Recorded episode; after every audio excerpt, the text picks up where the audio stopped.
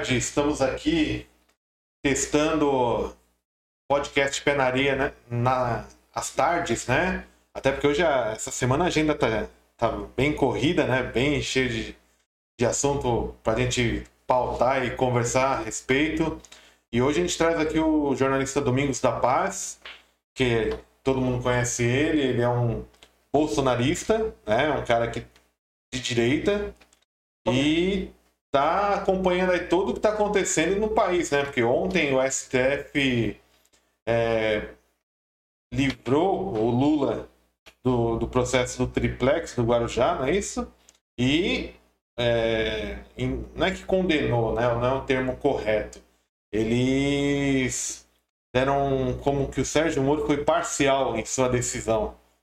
E não só isso, né? A gente está vendo a pandemia avançando por aí e está tendo toda uma polêmica entre o presidente Bolsonaro e os governadores.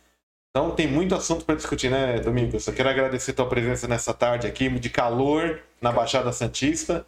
Então, muito obrigado pela presença e vamos avaliar tudo que está acontecendo aí. É, boa tarde.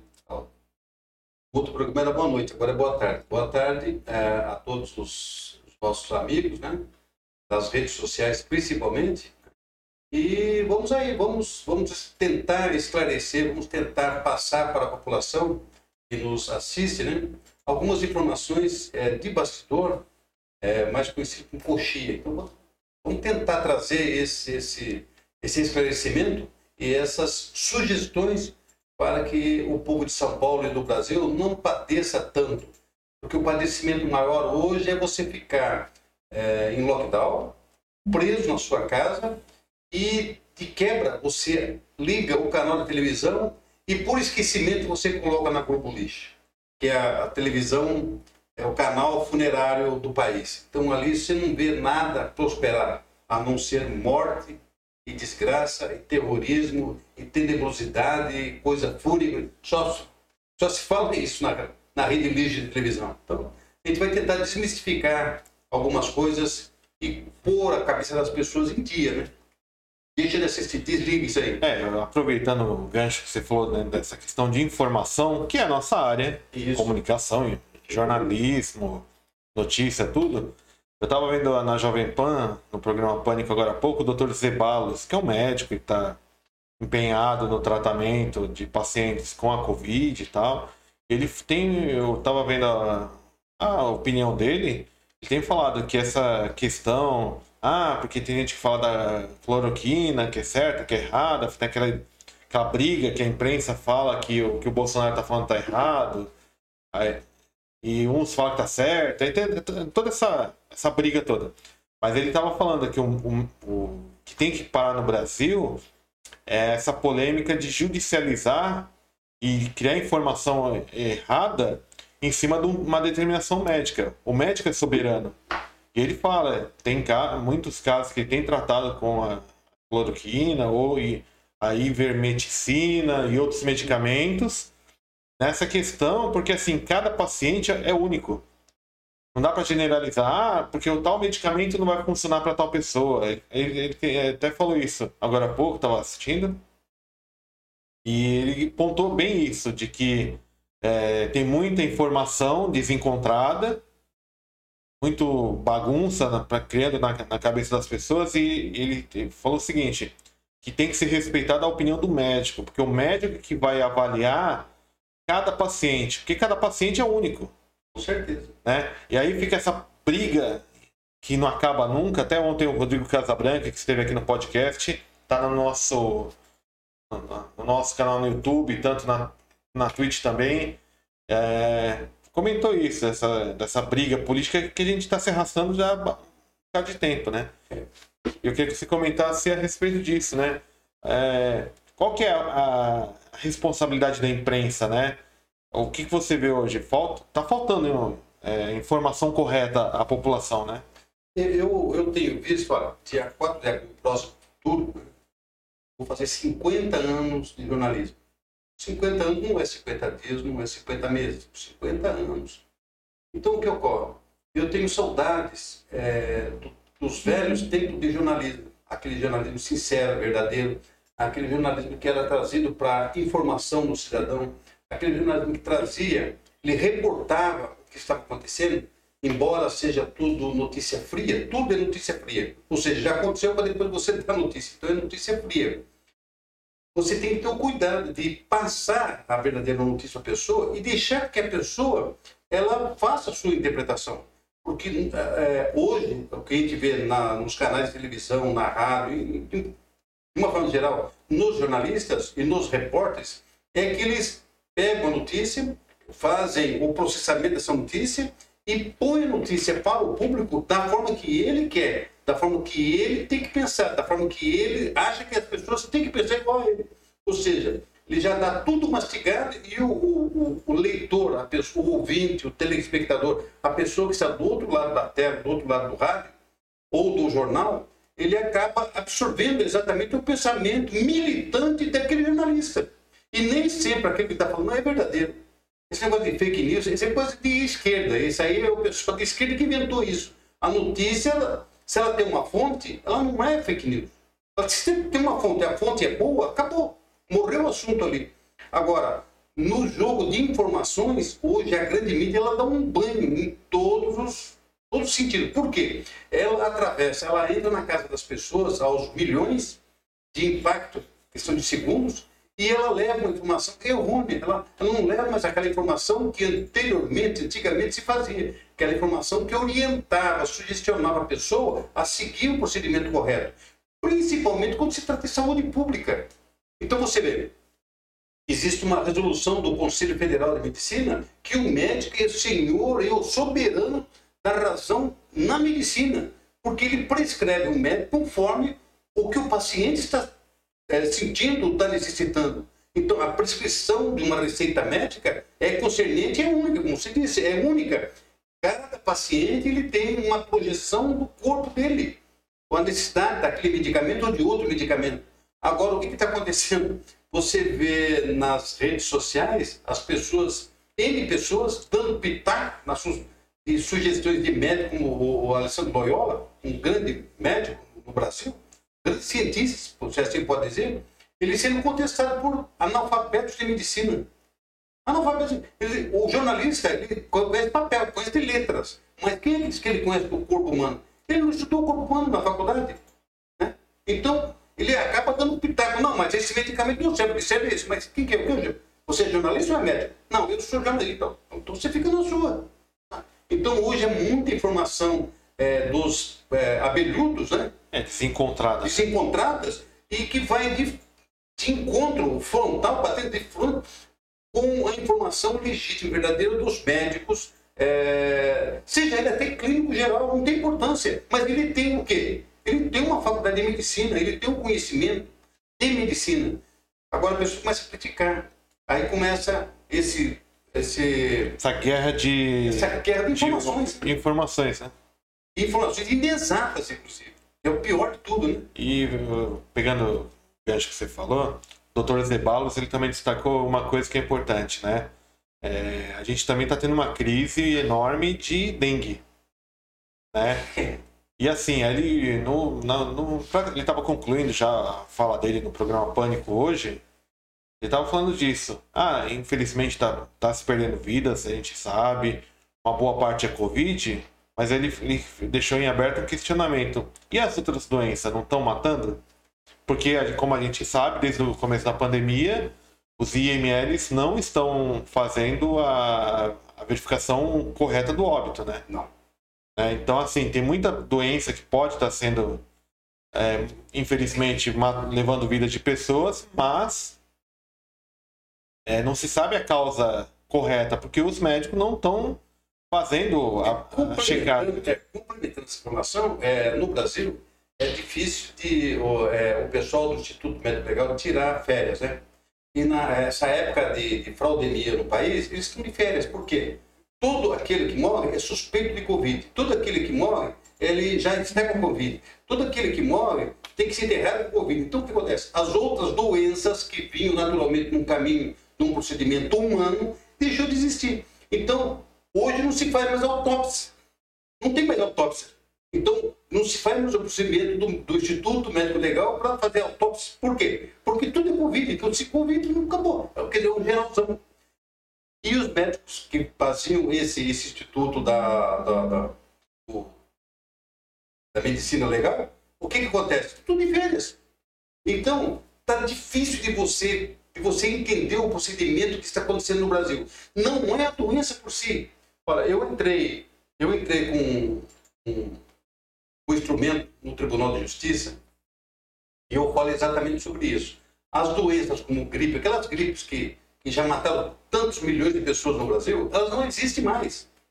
É, a dengue, que já matou milhões de pessoas no Brasil, ela não existe mais. Então só se morre hoje, coração, infarto, a pessoa não morre mais. Estômago, câncer, não morre mais, só Covid. Então o que acontece? Deixou de ser uma guerra através da medicina para combater uma suposta doença, tá certo? E virou uma guerra política. Se usa isso para se fazer dividendos, para se tirar daí dividendos políticos contra o presidente da República.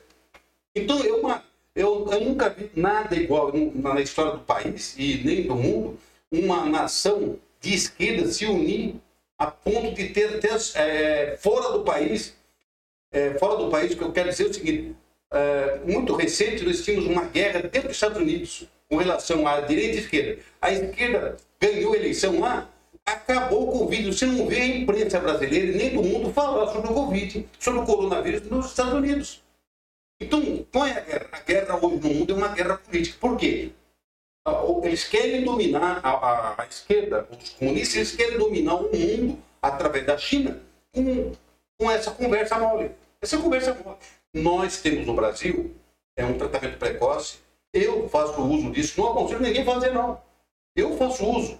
Eu tenho um médico e conversando com o meu médico, que é meu irmão, é meu camarada, é meu amigo. Eu conversando com ele, ele falou: olha, eu tenho feito da minha família. E tenho feito para dezenas centenas de pessoas que me procuram, eu tenho feito tratamento precoce. Eu acho que você deve fazer, você realmente deve fazer.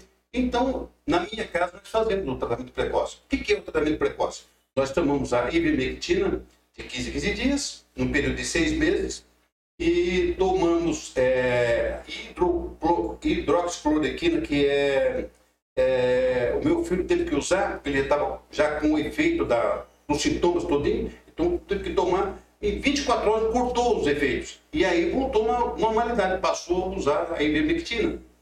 E aí você tem que tomar outros cuidados, tem que tomar o zinco, tem que tomar é, vitamina D, tomar sol, né? Agora a pessoa põe a máscara, né? Eu não tenho máscara, eu não uso máscara. Aí põe a máscara, ele respira e aspira, respira e aspira o próprio ar dele. O que, que ele acha que vai produzir ali? O monóxido de carbono ali Sabe? Fica dentro do corpo da pessoa. Isso faz mal, isso prejudicial à saúde. Estão enganados, as pessoas estão enganando. O médico, a enfermeira, no procedimento é, cirúrgico, ela usa uma máscara. Agora, aquela máscara não é porque o médico tem que usar máscara, porque aquilo é bonito, porque aquilo. Aquilo é feito para não contaminar o paciente que está sendo, que está sendo tratado numa mesa cirúrgica, é para não contaminar o paciente. É por isso que os enfermeiros, enfermeiras, médicos e assistentes usam essa máscara. Máscara o quê? Cirúrgica. Agora, ficar usando máscara com tecido, andando na rua. Você vê pessoas correndo, andando de bicicleta, de máscara. Poder estar respirando um ar puro. E aqui que nós moramos na Baixada Santista, moramos aqui no litoral, nós temos uma coisa, principalmente em Mongaguá, nós temos uma coisa interessante. Você tem a, o, o, ar que vem do mar, que é o iodo. Sim. Né? E você tem aqui da mata que está atrás da gente, você tem um outro clima. Então, esses dois climas, o que acontece? São dois climas benéficos para a respiração do ser humano. Isso aqui trata o quê? Trata, inclusive, tuberculose. Isso é bom. Quem tem asma, isso aqui é bom. Agora a pessoa usa máscara e corre na praia. Eu não estou entendendo isso. Não estou conseguindo entender. É, existe uma polêmica com relação às máscaras. E assim, não, isso não virou notícia. Que nem eu, como vocês sabem muito bem, gente trabalha na mesma área de comunicação e tem acompanhado muito noticiário internacional. Lá fora, alguns países adotaram até uma, um novo tipo de máscara, porque a situação e outra. Brasil é Brasil, Europa é Europa, Ásia é Ásia, cada país tem uma característica.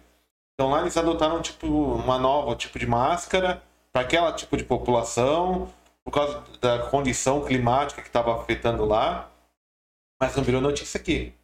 Por quê? E esse é o ponto, acho que chave de toda essa discussão que a gente está vivendo agora, que ontem também o Rodrigo pontuou. É... Estamos quebrados. Economicamente, o país está quebrado e a população está se já não, se já não começou, infelizmente vai chegar um momento que vai passar fome, né? Porque a, a grande massa da população é o trabalhador do dia a dia, que famoso que vende o almoço para ter a janta, já não tem mais essa, esse ciclo. Né? E o que acontece? O, o cara tem nem dinheiro para comprar máscara. É, e até teve uma. Acho que não sei se foi o Paulo Guedes que comentou, ou algum outro representante do governo. Ele falou que o momento era de vacinar a população, porque a vacina, e até o Dr. Zebalos levantou isso. Isso é um ponto muito importante que eu acredito. A vacina não é uma cura definitiva. Não. Ela é uma vacina experimental para evitar que a pessoa morra que ela, que ela desenvolva o, a, o, não, ela vai desenvolver o, ela vai desenvolver o anticorpo, mas ela vai evitar que ela desenvolva a doença mais letal, que pode levar a vida dela. Mas ainda uma cura vai ser por medicamento que estão estudando. É... Não, Robson, é aí você vê, olha, é, a gente pega depoimentos de pessoas que trabalham em hospitais pelo Brasil nós temos depoimento aqui de uma. Não é médico ele, mas ele é administrador do Hospital do Câncer em Barretos há 31 anos. Eu, até na rede social eu distribuí é, esse vídeo, ele dando informação. Então, o que acontece? É, na, na área administrativa do Hospital do Câncer em Barretos, aliás, o maior da América Latina no tratamento de câncer, o maior eu conheço lá o hospital. Então, lá é uma cidade. Né? E o mais importante disso tudo ainda, é um hospital particular administrado pela maçonaria. Para quem não sabe, administrado pela maçonaria. Então, veja bem, imagina quantos pacientes que passam ali por dia, por mês e por ano. Então, o que, que esse administrador ele fez? Ele adotou como regra isso é, em conformidade com a opinião dos médicos que lá trabalham, que lá laboram, em conformidade com a prescrição dos médicos, foi-se adotado o quê? A hidroxicloroquina, a azitromicina, ivermectina, é, o zinco, a vitamina D para todos os pacientes. Então, o tratamento feito dentro do Hospital do Câncer de Barretos é zero. Zero. Morte zero. Você, você tem é, é, é, depoimento de médicos de Porto Feliz, por exemplo, Mesma coisa, teve três óbitos numa, numa cidade que tem 50 mil habitantes. Você tem aí, bom, tem é, rancho lá em, lá em Santa Catarina, tem um município lá de 7, 8 mil habitantes, morte zero, tratamento com ivermectina, é, hidroxicloroquina e azitromicina, zero. Então, aonde foi aplicado esse medicamento, é, isso estou falando de Brasil, Agora, se você pega na África, pega na França, pega nos Estados Unidos, você pega na Inglaterra, pega na Alemanha, pega na Suíça, pega na Itália, ou seja, na Europa, de um modo geral, está se fazendo o que? O uso da, do, do, do, tratamento precoce, que é o uso da ivermectina, principalmente a ivermectina, que é o preventivo. O preventivo, quando você faz o uso da ivermectina, é o preventivo. Quando você já tem os sintomas já aplicados, aí você usa a hidroxicloroquina. E aí, quando você usa, e a coisa está mais acelerada, aí você usa a azitromicina. Então, veja, os médicos têm consciência disso. Agora, o jornalista sério, o jornalista comprometido com a informação, o jornalista que é, no mínimo, honesto, ele dá essa informação. Ele passa a informação conforme vem de quem? De quem conhece, de quem? Do médico. Então, o médico passa isso, o especialista passa isso, ou aquela pessoa que pesquisa, o cientista passa isso. E a gente tem, então, o quê? Você tem, então, uma, uma, dentro de uma, uma coisa é, global, você tem informação exata para você passar para os seus leitores, para que as pessoas não caiam o quê? Em desarranjo de informação. Que é o que está acontecendo Inclusive, hoje. o doutor Zebalo citou hoje que até o corticoides. Depende da situação, que é cada médico avalia o seu paciente de acordo. Ele falou, tem até corticoides e outros medicamentos que estão é, integrando esse, esse pacote de, de preventivo. Perfeitamente. Né? Então, Mas, é, isso, entre outras coisas. A ciência, a ciência, ela não é uma coisa exata. Mas a ciência, porque ela busca, ela busca, de uma forma geral, ela busca os meios para se combater ah, exatamente esse princípio grave, de, de, de extrema gravidade.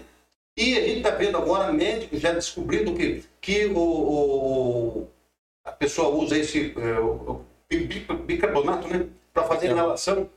Zero começou a usar, você vê, tem até filme, já tem vídeo passando de pacientes que foram tratados com, com o bicarbonato é, diluído com. E aí tem uma, uma forma que eles fazem lá. E fazem a inalação, a questão de, de melhor da pessoa não leva meia hora, a pessoa já começa a respirar de volta. Agora, isso, a esquerda maldita, essa esquerda maligna, que são os jornalistas militantes de esquerda, não levam essa informação para as pessoas, não esclarece as pessoas. Então, dá saudades hoje do verdadeiro, do verdadeiro e único jornalismo. No meu tempo de juventude se falava muito da imprensa marrom. Sim. Hoje, o que, que é? É marrom? Isso que está aí? Não. Hoje é preto, roxo, é vermelho, é qualquer coisa, menos marrom. E marrom levava uma notícia é, favorável para ele. Mas você não acha que falta no Brasil como é no mercado americano de comunicação, de imprensa, as empresas falar assim, olha, nós somos contra ou a favor um governo, ser claro, porque você também já sabe qual é a bandeira que ela pita, né? Que assim, fica essa coisa assim, que não existe jornalismo imparcial. Isso é uma. Não, isso é lenda, né? É lenda. É lenda que se conta na, nas faculdades. Isso é lenda. Mas assim, o que a gente vê hoje? É fica nessa tendenciosidade, tipo, ah, se o barco tá bom, a gente tá nesse barco. Se o barco não é bom pra gente, a gente vai para outro barco. Não, deveria ser declarado, olha, em, publicamente, como é o, que nem o The New York Times, se não me engane, é, na época do Trump, falou, olha, nós somos oposição a esse governo e, e deixou bem claro, olha, senhores leitores, somos oposição a esse governo. E é comum o mercado editorial norte-americano de, eh, declarar isso. Até para não ficar essa onda estranha. Ah, mas. É questão de honestidade. Honestidade. Tem que ser honesto com o seu público. Com é que nem aqui, vamos, vamos pegar no nosso pequeno universo do Penaria Podcast. O microfone é aberto para todo mundo. Seja de um lado, do outro. Quem é bolsonarista, que nem eu tô, tenho conversado aqui, uma, essa semana a gente está com uma agenda mais cheia, em abril a gente pretende ter uma agenda mais cheia ainda. Vamos ouvir todos os pontos de vista de todo mundo. Todo segmento da sociedade. É, porque assim, todo, mundo, todo mundo tem a sua história para contar. Com certeza. E, e é isso que, que, eu, que nem eu tô deixando claro isso. Pé na Areia Podcast é independente. é independente. A gente luta pela independência. Né? Inclusive. A ideologia de quem está sendo entrevistado, não do entrevistador e nem do programa. Sim. Essa é a diferença. Inclusive, eu queria pedir o apoio, quem puder apoiar o nosso podcast, tem na tela aí um, um QR Code. Quem puder fazer uma doação via Pix, tá? É, qualquer valor já ajuda. Sempre incrementa o podcast. Temos alguns parceiros aí também já em, em conversa e alguns outros parceiros também que já estão tá aparecendo na tela aí na, durante a transmissão. E eu acho assim, falta, falta deixar claro, explicar. Então, Você tocou num um ponto muito interessante. E os mais, mais antigos, mais velhos, vão é, absorver o que eu vou falar agora. Esse ponto que você falou que a imprensa tem que ter um segmento, ela tem que ter uma bandeira, isso havia na década de 60, até a década de 60. Então, você tinha no Brasil, falando de Brasil agora, de fora do Brasil, no Brasil nós tínhamos um segmento é, é, empresarial e jornalístico, aonde o dono da emissora, o dono do jornal, ou do conglomerado, fosse ele pequeno, grande ou médio, ele tinha um ponto de vista com relação ao governo que estava instalado no, no Brasil. Então, nós tínhamos no Rio de Janeiro, não, Rio de Janeiro, em Guanabara, nós tínhamos o, o, o Lacerda. Então, o Lacerda era contra o governo. Por quê? Porque ele, ele, ele, ele militava na bandeira esquerda. Mas ele já tinha uma posição dele. E isso, estou falando como jornalista, que ele era jornalista, como jornalista. Agora, depois ele foi o governador. Aí ele mostrou que realmente a esquerda não faz absolutamente nada. E nós tínhamos em São Paulo, é, acho que o maior do Brasil, em São Paulo, as emissoras associadas que era comandada pelo, eu já falamos na, na edição passada. Chateaubriand. Por, pelo Chateau. Então o que acontece? Ele tinha uma posição política, ele tinha uma posição política. E o organismo do qual ele administrava, que era, os, a, a, era aquele grande conglomerado, muito maior do que esse rede lixo que, se, que inventaram depois que o senhor Roberto Marinho reinventou, tentou reinventar e não conseguiu. Não conseguiu, por que não conseguiu? Porque ele construiu um império de desgraça, um império de porcaria, um império de lixo, onde a população do Brasil ficou escravizada nessa rede de lixo. Hoje você tem a educação do jovem de 40 anos, um pouquinho para baixo, você tem essa educação televisiva, que adquiriu na, na rede lixo. Por quê? Porque ela conseguiu entrar na mente do jovem, na mente da criança, desde pequenininha, entrar na mente da criança, e fazer uma educação marxista na cabeça da criança. Desculpa. Você pega hoje o jovem, ele tem um pensamento exatamente do, do, do, do sistema do poder do proletariado. Ele não pensa de forma diversa. Ele não pensa que a coisa tem que ser construída é, pelo valor do trabalho, pela, pela posição social da pessoa que foi trabalhar, que foi estudar, que engrandeceu na vida, cresceu e engrandeceu-se na vida através do, do trabalho, e com esforço. Não se aprende isso. Não, em nenhuma novela da Globo se falava disso. E se falava alguma coisa, introduzia alguma coisa marxista no meio, para mostrar que a vida não era daquele ideia, de outro jeito.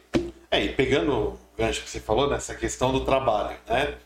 o norte-americano, Estados Unidos é um grande país porque lá existe oportunidade é, aos milhares. Exato. No Brasil, a gente tem uma política que trava tudo. Tudo. Né? Que não é de agora, não é, não é do governo também anterior, é, é histórico que existe.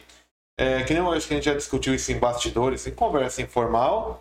O Brasil tem mais direitos do que deveres. E por isso que não prospera. Eu vejo assim minha opinião. O Brasil não prospera por causa disso. Aí vamos linkar com o que a gente teve a conversa com o Rodrigo Casabranca, ele contou. Ele tem um trecho que ele fala. Ele começou, quando ele chegou em Mongaguá, ele começou de baixo. Hoje ele é um empresário que tem 20 unidades, tem o corpo de, de colaboradores. Quantos exemplos desses temos no Brasil? Então. Oportunidade de você você tem. Primeira coisa, tem que ter força de vontade. Você querer. Aí trabalho, né? É, exatamente. Você querer. E desse querer, você transforma esse querer no trabalho, no estudo e a sua vontade de, de, de prosperar. Então são três coisas importantíssimas na vida da pessoa. E aí você sai daquele mundinho que você estava e passa para um outro mundo que você acaba construindo. Você é o construtor desse novo mundo. Agora, o pessoal que defende essa ideologia de gênero, que defende essa ideologia de quanto pior, melhor, que é o que nós estamos vendo no Brasil hoje, como é que você vai chegar? Onde você vai chegar? Em lugar nenhum, meu. Não, e até pegar, eu vou pegar um gancho com outro podcast, foi o Wagner Fidelis, que é pastor evangélico. Ele teve aqui, a gente conversou sobre essa questão de respeito de, entre religiões tal. E a gente até pontuou, se não me falha a memória, dessa questão. Ah, eu acho assim, não tem que imprensa, governo ficar se preocupando com gênero, com esses papos. O que tem que ter respeito de cada um e cada um cuida da tua vida. Cada um, por quê? Sobra tempo para prosperar.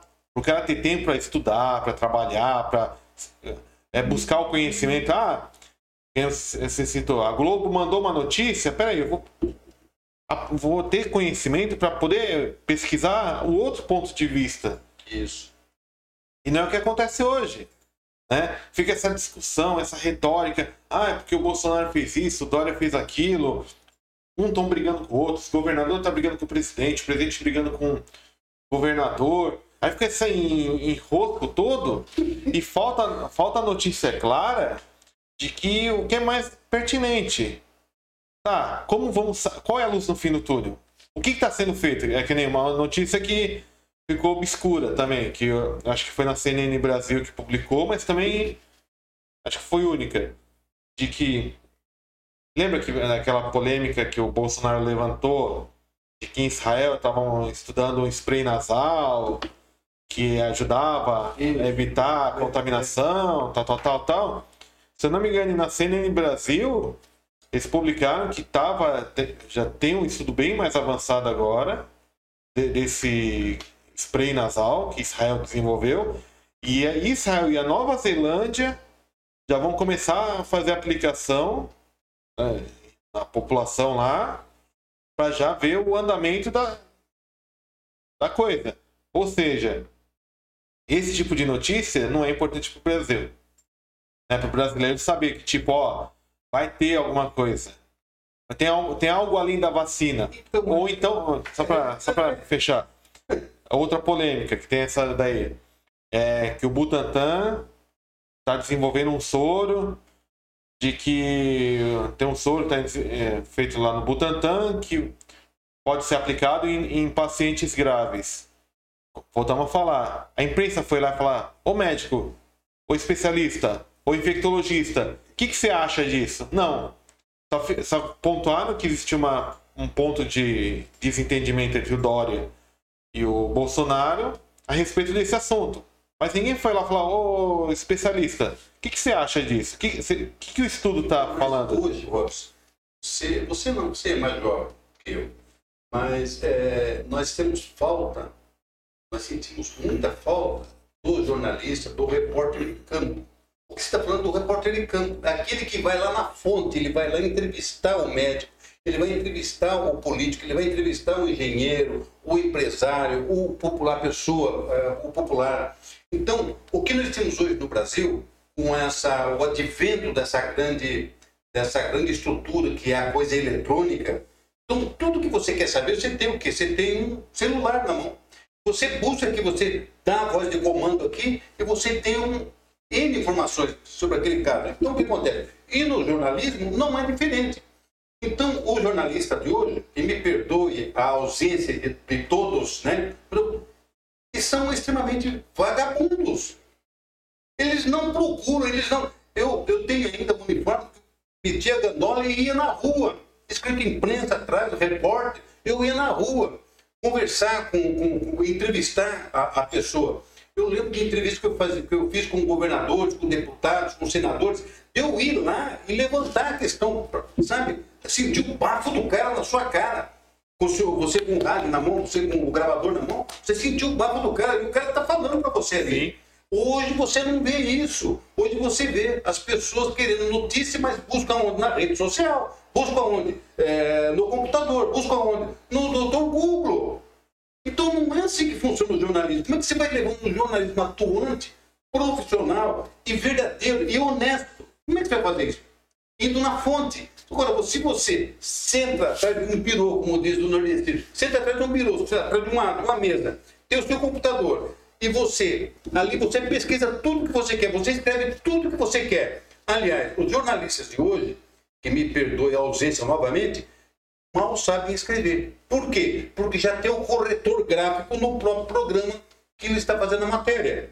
Então ele não sabe, ele não aprendeu. Embora ele tenha aprendido na faculdade, lá na escola, é... Ele desaprende, né? Totalmente. Ele fica preguiçoso. Por quê? Ele sabe que tem um corretor automático que faz a correção do que ele escreveu errado. E faz concordância da sentença que ele escreveu errado. Então fica fácil, muito fácil, muito mais prático você fazer, a, você construir a informação, você obtendo através da rede social, do, do computador, fica muito mais fácil do que você ir suado. Eu cheguei aqui suado. Eu peguei o carro, saí, tomei o sol. Se tivesse que fazer entrevista, eu faria entrevista, ia lá. É diferente. Aí, quantas vezes eu fiz isso com o jornal aqui na Baixada Santista, de ir na fonte buscar informação, esse é o meu procedimento, ir lá e buscar informação. E eu colocar no jornal a informação e depois, sem citar aqui nomes, mas jornais expressivos diários da nossa região, ir lá e copiar a minha matéria. Só que trocava termos, mas copiar a matéria, não é. foram lá buscar matéria. No nosso jargão é o cozinhar a matéria, né? É. Eles cozinham é, a matéria. Entendeu? Então, o que acontece? Nós estamos precisando de jornalistas compromissados com a informação e que, no mínimo, sejam honestos. E vá buscar informação na fonte para acabar com esse mundinho de fake news. Fake news, fake news. E outra, agora você vê, inventaram uma outra coisa que eu estou achando, eu tô achando interessante Tudo que você falar é a narrativa, a narrativa. Não sabe fazer outra coisa, não falar de narrativa. Que porra de Eu não sei o que é isso. O que é narrativa? Explica o que quer dizer narrativa. É a forma de contar, né? Meu, cada um tem um proceder. Só ele falou do médico que tem, cada, cada paciente do médico tem um proceder do corpo, do próprio corpo, e cada médico vai ver para cada paciente a dosagem certa da prescrição do remédio. Assim é a narrativa de cada um. Eu tenho minha forma de falar. Você tem a sua forma de falar. Porque você pensa, logo você vai falar. Sim. Agora, é a sua narrativa. Agora, pegou uma coisa né, narrativa, como se fosse uma, essa narrativa que eles falam, como se fosse uma cópia de um para o outro. E uma não é assim, né? E não é. Eu não uso narrativa de ninguém, eu uso da minha cabeça. Eu penso, logo, eu processo o que eu pensei e aí eu falo. Isso é narrativa? Eu não sei se é narrativa, eu acho que isso é conversação. É, eu acho que. Não, mas eu acho que é. É, é como. É, vamos pegar assim, vamos criar um paralelo com aqueles programas de humor da década de 80, né? Isso, é. Que se criava muito como um jargão. É. Eu acho que eles querem implantar isso. É, pode ser. Tá a minha impressão é isso. É, tipo, é ó, vamos criar um jargão, narrativa. Ou qualquer outro termo. É. Ou que nem aquela polêmica lá do genocida. Você vê, depois que o Felipe Neto foi notificado, aí depois teve aquele rolo jurídico que vai, não vai, que onde a justiça se mete mais uma vez e tal. Mas o assunto sumiu da pauta. É, não, não se fala mais. Ah, porque estão falando, ah, estão chamando o presidente de genocida, não sei o quê. Não tem cabimento, não tem fundamento, não, não tem, tem legal. Porque assim, até eu queria mandar um abraço para a Maritza Santos, ela tá mandando um abraço para você também. É, obrigado. Ela fala que interpretam a notícia e distorcem a verdade né, dos fatos para induzir o pensamento dos telespectadores fazem militância através das emissoras. E ela lamenta isso. Ela mandou bastante mensagem aqui, ó. É... Ela fala da, da, dengue também, né? Que não Nossa. combate a dengue. E também uma, outras doenças que estão. Que não deixaram de existir. Não, não deixaram de existir, estão matando gente a rodo e ninguém, ninguém se mexe. Não se pronunciam. A, é, a tuberculose, as hepatites, né? É também é um problema muito comum. E ela tá falando que tá sentindo falta tua nos hangouts que você fazia, Domingos. Ah. Mandou um abraço para você. E assim, só para complementar isso que eu tava dizendo, eu acho que tá. Eu acho que assim, o jornalismo hoje, nesse momento, que é uma crise mundial. Mundial. Que tá afetando todo mundo, deveria assim. Não é privilégio brasileiro. É, vamos nos focar no que é informação correta ou menos opinativa possível. Ó, é, o Brasil hoje teve. Que nem eu pego qualquer noticiário, entre o, o, o início e a informação que é mais importante, quantas pessoas foram vacinadas, começa assim: morte, morte, morte, morte. Aí só no terceiro bloco, quando a pessoa já está em depressão, de que o cenário é apocalíptico, vão falar assim, olha, o Brasil vacinou 5% da população, foram não sei quantos milhões de doses já vacinadas. Mas leve a informação exata. Né? Leve a informação exata do jeito que é. Porque informação ela chega através do papel escrito. Sim. Não tem, outro, não tem outra forma. Se não for dessa forma, vai ser na fala. Na fala, palavras ao vento. Não, é, não, é, não, é, não, é, não fica documentada. Então é simples. Quando você está fazendo a notícia, você está lendo. Você está lendo o que, é. O que, é. Você escreveu ali. Então você vai apresentar aqueles números. Apresente os números verdadeiros. Por que distorcer? Sim. Com qual finalidade você está distorcendo? Aí eu vou lembrar da década de 80, é, onde as emissoras, as emissoras de rádio, televisão, é, jornais, revistas, elas passaram até no procedimento chamado docinho. Docinho. O que, que vem a ser o docinho? Vou explicar o docinho, que as pessoas não entenderam, se não entenderam, vão entender agora. O docinho é quando a imprensa ela é incapaz de gerar sua própria receita. Preste atenção. A imprensa, de uma forma geral, os conglomerados, a, a, as, as, as radiodifusões, as, as televisões, os jornais, são incapazes de gerar a sua própria receita, Aí elas fazem o quê? Elas se associam na dependência do poder público. E aí o que acontece? Ao invés dela criar é, uma tipo jornal, criar uma página de anúncios, anúncios e fazer Sim. propaganda e colocar alguém para vender essa propaganda como era anteriormente. Você abriu o Estadão na década de 70, final de 70 para 80, você abriu o Estadão, né, no estado de São Paulo, é, tinha é, dois, dois cadernos que eram só exclusivo de propaganda. Era só de merchandising do quê? De compra, venda de imóvel, de compra, venda de automóvel, de compra. Então, isso deixou de existir. Hoje não existe mais isso. Então, quando a página página mostrando é, imóvel, principalmente imóveis, né? Sim, a sim. Página, página colorido, mostrando o imóvel por dentro, por fora e tal. O imóvel, ele, ele vazio, ele, ele já é, com os móveis lá dentro. Então, isso era prático você pegar os jornais, principalmente de domingo, sábado e domingo, e tá esse, esse tipo de propaganda lá. Isso gera uma receita. Isso gera uma receita. Agora, a partir do momento que você deixa de fazer esse, essa geração de receita, você vai precisar, a sua folha continua. Você tem que pagar, você tem que pagar sim, o redator, você tem que pagar o jornalista, o repórter, o, o, o, o arquivista, você tem que pagar o diagramador, você tem que pagar tudo dentro de uma redação.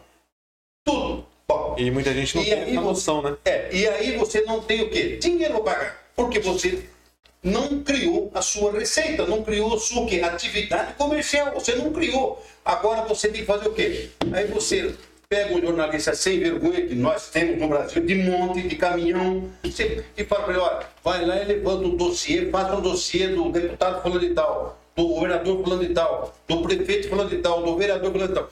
E aí você traz aqui. Aí o chefe da redação, e é assim que funciona. E é assim que funciona. É assim que esse Brasil funciona com essa imprensa maligna que está aí. Aí, feito o dossiê, aí o chefe da redação, ou quem está de direito, aí chama a pessoa que está no dossiê e fala, olha, é o seguinte, eu tenho um dossiê seu aqui, prontinho aqui, para pôr a exposição das pessoas. Ou você me dá tanto, ou então eu ponho na rua. É assim que funciona. É assim que essa imprensa brasileira funciona até nos dias de hoje. Principalmente, então as pessoas falam, eu não estou entendendo por que a Rede Globo não está ganhando mais dinheiro. Não tá, por causa disso. Ela estava habituada, estava doente, ela virou um câncer, câncer da pele. Então ela tinha um câncer dentro dela que fazia o quê? Gerava essa receita do governo federal. E não era mil, não era milhões, é bilhões que eles sangravam o cofre público do quê? Do nosso Brasil. Dinheiro e, do povo. Dinheiro do povo, dinheiro de imposto que o cidadão paga. E aí o que acontece? Entrou o senhor Jair Messias Bolsonaro e fez o quê? Cortou cortou os picos da teta, acabou. Não tem mais, não tem mais docinho, chama de docinho. Não tem mais docinho para ninguém. Isso não era docinho, era. Não, uma, a confeitaria toda, né? Era uma fábrica, né? Então o que acontece? Acabou. Então, esse tipo da coisa. Eles não geram receita, que poderiam ter feito isso. Quantos jornais você, você conhece hoje ainda que tem a pessoa que vende publicidade?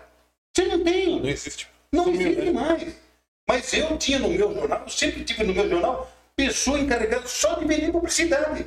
E ganhava dinheiro. Teve gente que tratou, eu conheço, conheço pessoas que vendiam anúncios para mim, que colocou o filho na escola, da escola foi para a faculdade, formou a filha com o dinheiro da venda de anúncios no meu jornal. Isso não existe mais. Não tem mais os vendedores de anúncios de jornal. Nem no pequeno, nem no grande, nem em lugar nenhum. Não, e eu quero comentar isso. E existe uma ilusão, né? De que a internet veio para salvar tudo.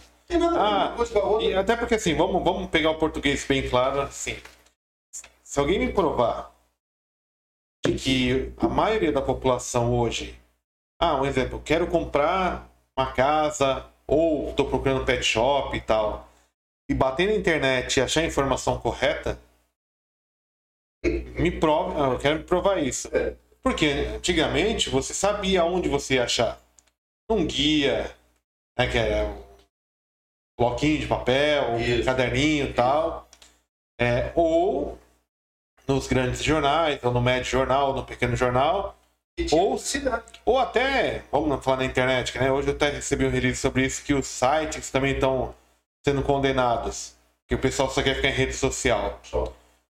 Os sites de classificados. Porém, vamos outro lado do, do meu ponto de vista, quem raios entra na internet para ver isso? O pessoal vai para ver notícia de famosos, o gato, foto de gato, foto de cachorro, besteira, né? Esporte. Esporte. Mas o, o assunto mesmo comercial tem que ser, eu, na minha opinião, tem que ser concentrado em locais onde você sabe assim, ó. Até porque tem que ter credibilidade. É, hoje não tem. É, então, um exemplo. Onde você vai achar um imóvel? Um site de mesmo, uma, uma imobiliária. Você vai procurar um pet shop ou uma costureira, né? Como é o caso da sua esposa, né? Isso. Você tem que procurar no local correto, né? Agora, eu quero que me provem que o pessoal usa a internet para fins comerciais. Porque o pessoal tá na internet e outra, que nem a gente citou ontem, é, do piloto automático. Hoje em dia a pessoa entra na internet, a própria internet alimenta ela só com coisa que é. é fútil. Fútil, não, não, não tem importância. É. Né? Aí o que acontece? Deixou de existir empregos, como você citou, deixou de ter essa atividade comercial, o dinheiro para de circular nesse segmento, as empresas também perdem arrecadação ou deixam de investir e quem é que sofre e o povo não percebe isso? O próprio povo. Porque deixa quantos empregos foram extintos, né? Milhares. E foi o que o Rodrigo falou ontem, né? E o bom vendedor vende desde uma caneta até um avião. Com certeza. Um vendedor, se ele for um bom vendedor, ele vende geladeira lá no Polo Norte. É, vende geladeira no Polo Norte o vendedor. Agora, aquele que tem preguiça de fazer alguma coisa, como é que ele. ele eu fico pensando assim, né? Na atuais circunstâncias que nós vivemos hoje no mundo, essa globalização todinha, é, você vai ter, vai ter N pessoas que têm a iniciativa própria, né? que vai, estuda, trabalha e tal, corre, é, verdadeiramente uma pessoa imperativa, que ela, ela, ela faz de tudo. Né? Ela é uma, é uma verdadeira pessoa assim, bem mágica, ela está aqui, está ali, está lá, ela participa da vida, de um modo geral. E tem aquelas pessoas que já se acostumaram a ficar num canto, a ficar é, na espreita, é, esperando o momento certo para poder tirar proveito da situação de quem trabalha de quem é honesto. Então, veja, hoje nós temos uma parcela da sociedade que exclusivamente vive para isso. Então, vamos trazer isso para dentro da imprensa, dentro do jornalismo. O que temos de conhecimento de jornalistas, repórteres, que são verdadeiramente são inúteis, são parasitas. Por quê? Porque não constroem absolutamente nada. Eles são incapazes de ler um livro, são incapazes de ler um outro o jornal do concorrente para saber o que o concorrente está pensando. Então, como é, o que você vai esperar de uma pessoa que vai fazer uma reportagem que ela não tem esse mínimo de conhecimento de saber o que, que o adversário pensa, o que, que o adversário, eu digo, o adversário em questão de reportagens. Então, você tem a Folha e tem a Gazeta, que são jornais distintos. Então, cada um tem uma linha de, de, de editorial. Tá certo? Cada um tem uma linha editorial. Agora, o jornalista parasita, ele não se preocupa com isso. Porque ele não quer saber o que o outro pensa. Para você fazer uma reportagem boa, honesta e levar informação para a pessoa, você tem que conhecer o que todos pensam. Ou, no mínimo, um pouco do que o outro pensa. Eles não fazem isso. Por quê? Muito mais fácil você ir para o computador, o notebook ou no celular. no celular e buscar informação dando voz de comando e vem uma gama de informações que ali vem informações boas, mais ou menos, que não presta, e aí vem de tudo. E fora que não tem checagem nenhuma. Né? Nenhuma, não, mas tudo quanto é tipo de informação, mas ali vem tudo. É igual você lançar a rede no, no mar. Você vai pescar, vai vir peixe com esse tipo de, de, de, de, de criação. Agora, você vai escolher ali o verdadeiro peixe. Aquele que realmente é o peixe que você quer. Agora, a notícia é feita dessa forma que nós estamos comentando aqui é o que mais tem hoje no mundo inteiro, não é só no Brasil. Não é privilégio só do brasileiro ter uma imprensa imunda que não tem compromisso com o leitor, nem com o cidadão, nem com a pátria, nem com ninguém. Não é privilégio só nosso. É do mundo hoje. Esse mundo globalizado, a, do jeito que está a coisa, você vai ter milhões de informações inexatas. Nunca vai ser verdadeira como era na década de 60, 70, 80, ainda tinha informações boas, né? Eu lembro que uma vez eu fiz uma crítica, fiz uma crítica a um processo. Eu fiz a crítica ao, a, ao noticiário. Que a televisão deu uma notícia, o outro canal deu uma outra notícia, quer dizer, a mesma notícia, mas é, de formas diferentes. Totalmente diferente. Incrível, é, né? é contraditória. A mesma informação passada em três canais, você vê que há uma contradição de informação. Por quê? Porque objetivamente, aquela informação que aquele jornalista está passando, que o apresentador está passando, não foi feita pelo jornalista de campo que foi lá buscar a informação. Ele não foi. Ele já cozinhou a matéria e aí ele reproduz do jeito que ele acha que é. Sim, sim. E aí onde está a honestidade nisso? Cadê o código de ética do jornalista? Cadê o código de ética? Tá, tá, virou. Como é que fala? Suporte de. Não tem, não tem valor nenhum. Suporte de mesa, né? Hoje você tem é, repórteres jornalistas que são militantes, não são jornalistas, são militantes políticas. É que gosta de deputado X, de, de, de senador Y, de, de, de prefeito A, de, de é, vereador, e assim por diante. Então, são o quê? Hoje tem os jornalistas hoje no Brasil, os repórteres do Brasil, eles são, é, eles são, eles têm é, políticos de estimação. Se o político é de estimação dele, ele faz a notícia concedente à vontade do político, puxando as coisas favoráveis para aquele político que ele adora, aquele político que ele, que ele gosta. Haja vista que essa imprensa que nós temos no Brasil hoje, ela é inteiramente esquerda. É inteiramente esquerda. Porque ela puxa, eu lembro que quando o Lula, quando o Lula saiu candidato, é, que bateu com o Collor, eu lembro que o grupo de jornalistas, eu trabalhava na tribuna, o grupo de jornalistas na época é, levantaram a questão dizendo que é, eu era o único que não, não acomodava as, as, as ideias de mudança, né? Mas vocês querem mudar com esse cara aí? Esse cara aí, ele é um terror. Esse cara, ele vai se revelar lá na frente, ele vai se revelar. Não, imagina, esse aqui representa o trabalhador. Falei, meu, você precisa viver um pouquinho mais, não é isso.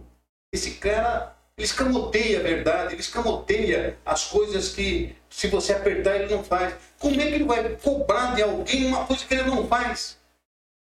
Ele não tem, ele não tem experiência nenhuma. Você nunca trabalhou na vida. Como é que, ele, como é que ele representa o trabalhador? Como é que vagabundo representa o trabalhador? Que conversa é Não dá, né? Nossa, adivinha, eu fiquei muito malquisto nos, nos meios é, onde eu vivia, com os, os companheiros jornalistas.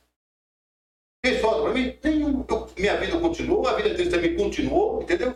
Só que o tempo mostrou que o cara não era ruim. Nunca foi ruim. O cara é uma desgraça para o mundo. É o maior ladrão que apareceu na face da terra. Não precisou eu falar. Eles deixou cair a máscara. Ele, não, nessa questão do, do jornalismo, até para a gente relincar com essa questão da pandemia, dessa briga toda que está tendo aí no mundo todo, o...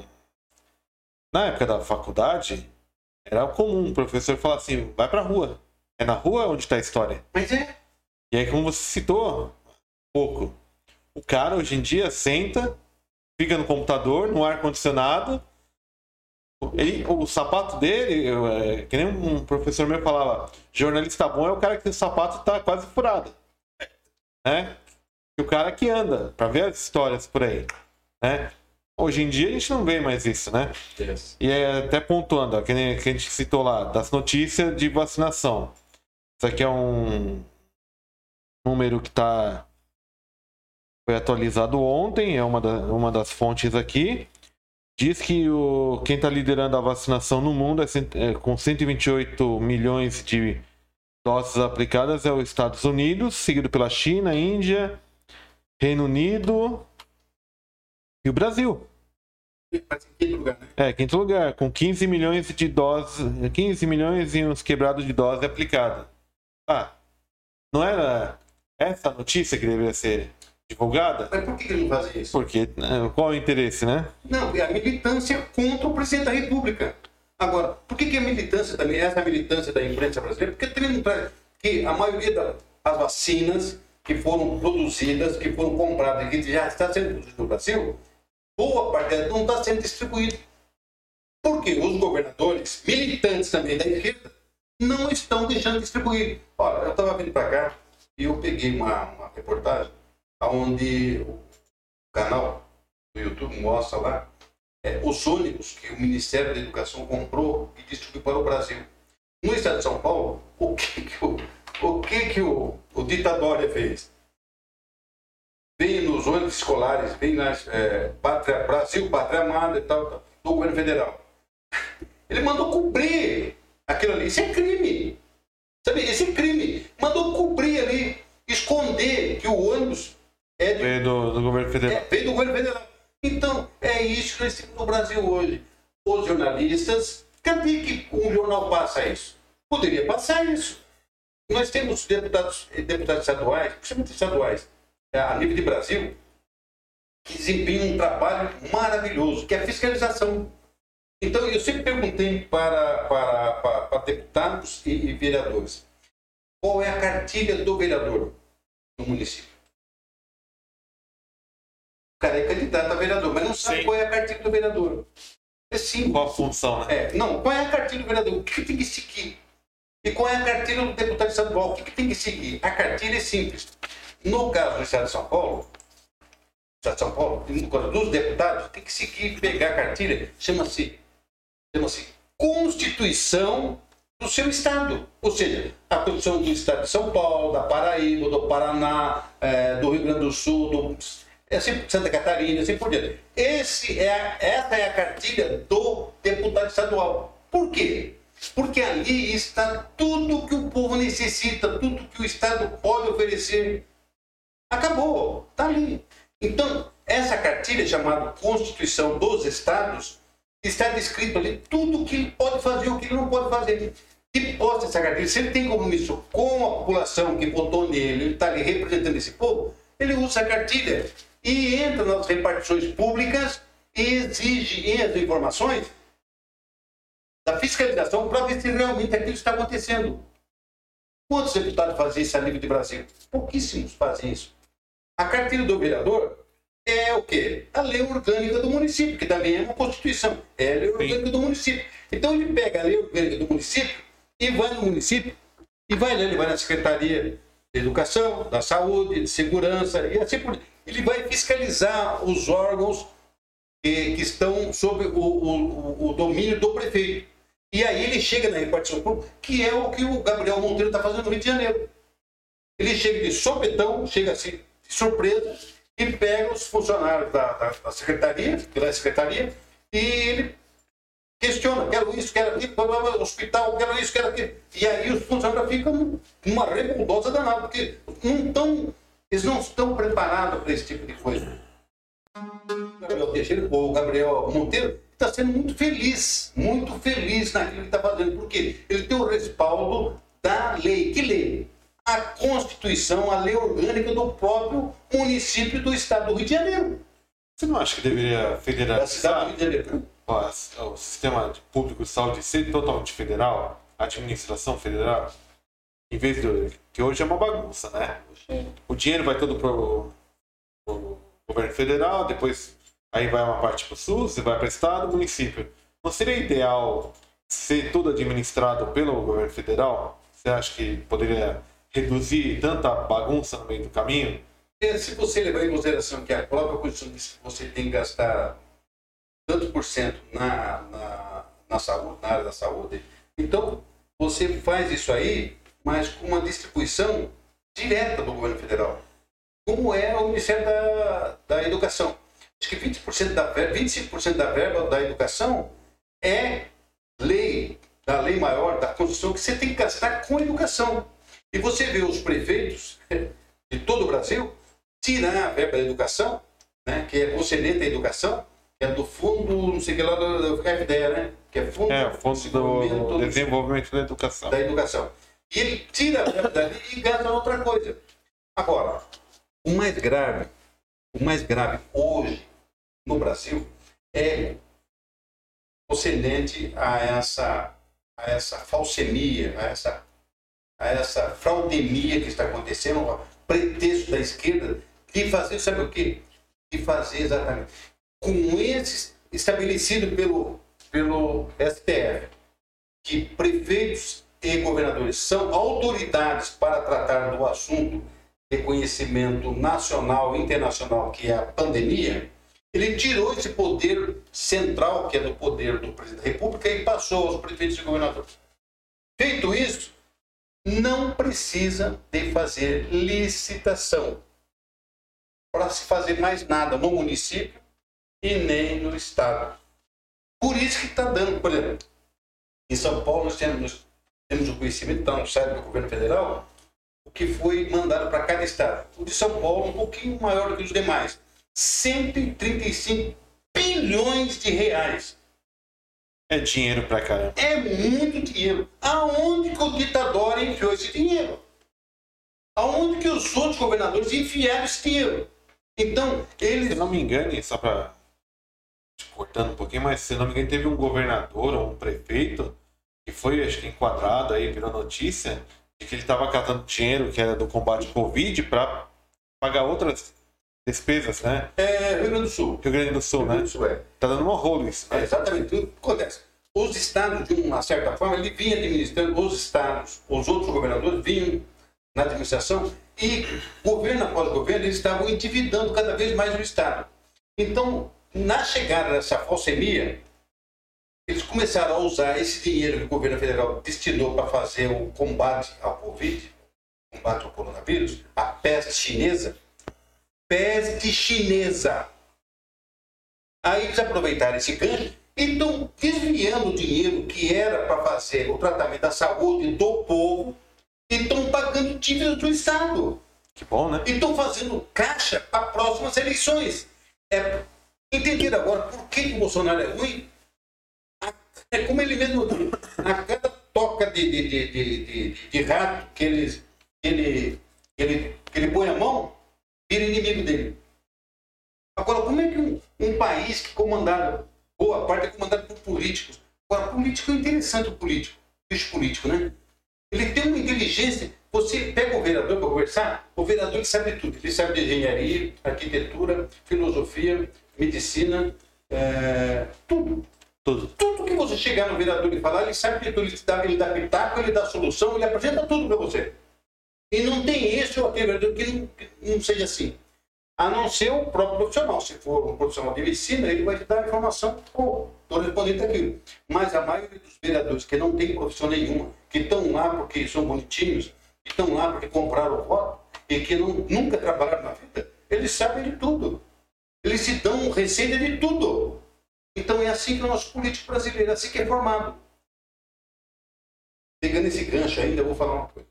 Eu sou contra, eu, meu princípio, desde a década de 60, que eu, eu trabalho em câmaras e prefeituras, eu sou contra a reeleição de vereadores, eu sou contra a reeleição de tudo. Sou contra a reeleição, não tem que ter reeleição. A reeleição, o que é verdadeira democracia? É alternância no poder. Alternância Hoje tá um, amanhã vai, pode estar Lógico. outro. Então, de 4 em 4 anos, você põe o cara lá. Vereador, prefeito, eh, deputado, senador, presidente da República. De 4 em 4 anos, você estabelece, põe o cara lá. Deu uns 4 anos, o cara fica ruim e vai embora. Vem uma outra pessoa com outros pensamentos, com outra filosofia, com outra, sabe, com outras coisas, se apresenta para melhorar a situação do povo. Por quê? O que nós temos visto? Aqui em São Vicente eu conheço, eu conheci é, vereador que estava no mandato de vereador nove mandatos. É Isso muito tempo, né? Isso significa, no mínimo, dá mais de 40 anos. Por quê? Porque ele pegou dois mandatos, dois mandatos ele pegou, que é aquela de seis anos.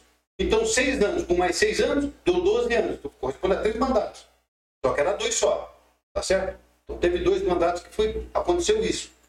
Então, o que aconteceu? O cara fica nove anos, ficou mais de 40 anos no poder. Ou seja, ele criou um ninho de rato, porque ele é, um- ele é sem vergonha. Ele criou um ninho de rato que estava indestrutível. Indestrutível. Mas, na próxima, na- eleição passada que teve, ele não se candidatou. Não se sabe por quê. Ele não se candidatou. Então tá fora, ficou fora. É, agora não volta aposentou, mais. né? Agora não volta mais. Mas, veja bem, nove mandatos, ele é um, um dos caras mais ricos da cidade. Nove mandatos de vereador, não pode. Então, se tem que fazer a coisa séria, fazer a coisa bonita, vamos fazer a coisa séria, bonita, mas vamos começar do começo. Qual que é o começo?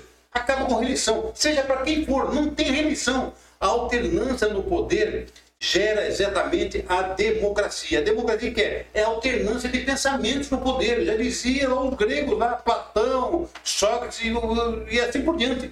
Então, alternância no poder, essa consistência faz com que você ganhe de corpo, com que o sistema é, é, da democracia né? se fortaleça. Por quê? Porque cada vez que passa uma pessoa com as suas ideias, dissemina ideias novas, novos projetos, novos, se cria uma estrutura de que na próxima eu vou participar, na próxima, né? nessa que você está lá, 10 mandatos, 8 mandatos. Quantos deputados federais que eu conheci que estavam 8 mandatos como deputado federal?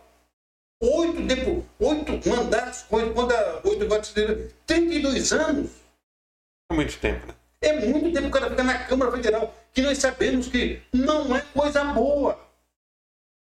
Deveria, não é deveria... a favor da população, é coisa ótima a favor deles, porque Sim. eles constroem um mundo só deles. Só deles. E o povo não, não procura buscar os seus direitos, não procura buscar essa participação no mandato das pessoas que ele elegeu. O que acontece? Quando você acorda, já está tomado. O que está acontecendo agora? Sim, sim. Agora estamos correndo atrás, não tem jeito de correr atrás. Não adianta correr atrás.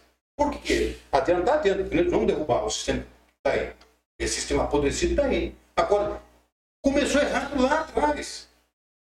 Se acaba com esse tipo de coisa, não, a pessoa não prospera, não cria. Os Estados Unidos, segundo consta, né, eu não estou lá, mas a gente vê pela história, o deputado federal lá, ele fica um mandato no poder, um mandato ele fica fora.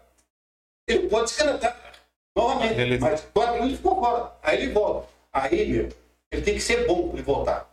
Ele, tem que ser ótimo. É, o sistema é totalmente diferente, né? De, diferente. Votos. Agora, põe isso aqui para ver quantas pessoas vão passar e nunca mais vão voltar. Sim. E aproveitando aqui, a Alvani Borges mandou um abraço para você. Te acompanha no teu material que você. Você também tem um canal no YouTube, né? E pegando o gancho, que acho que é a notícia mais pertinente das últimas 24 horas linkando com o que você falou, da alternância de poder. Isso. Isso não acontece no STF.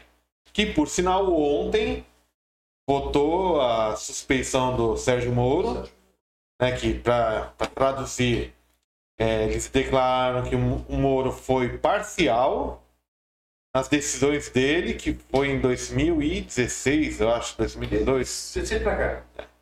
Na condenação do ex-presidente Lula.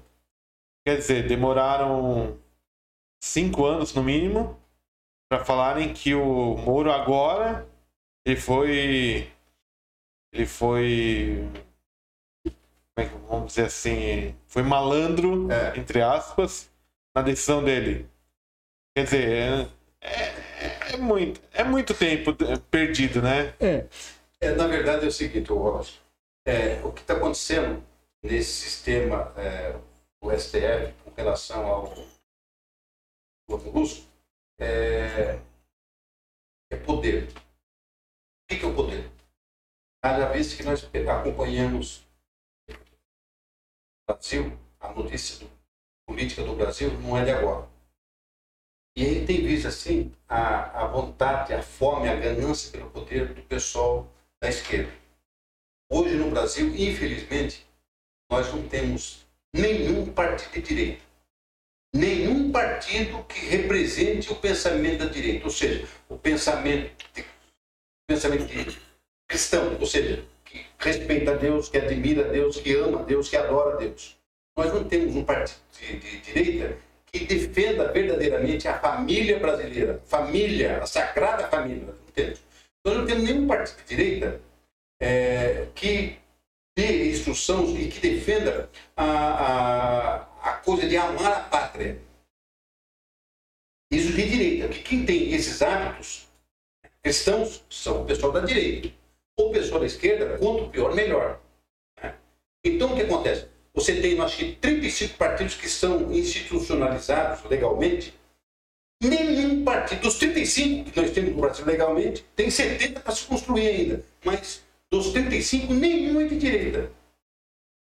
Então veja a capacidade de administrar do Bolsonaro. Sem ter um partido de direita, muito pelo contrário, ele se elegeu pelo PSL. O que é PSL? Partido Socialista, Socialista Liberal. Então veja o que, que é a mão de Deus. O que, que é a mão de Deus. Colocou, eles entrou no PSL e ali teve essa quantidade de votos que não foi os 57 milhões, foi mais de 70 milhões, porque ladrões têm tudo é lugar, principalmente dentro do, do Tribunal Superior Eleitoral. Em 96, quando foi implantada essa porcaria, esse lixo da, da, da urna eletrônica, eu fazia faculdade da ciência da computação. E eu cheguei para o professor e falei, professor, essa urna que o senhor trouxe aqui, eu não conhecia, mas estou vendo agora.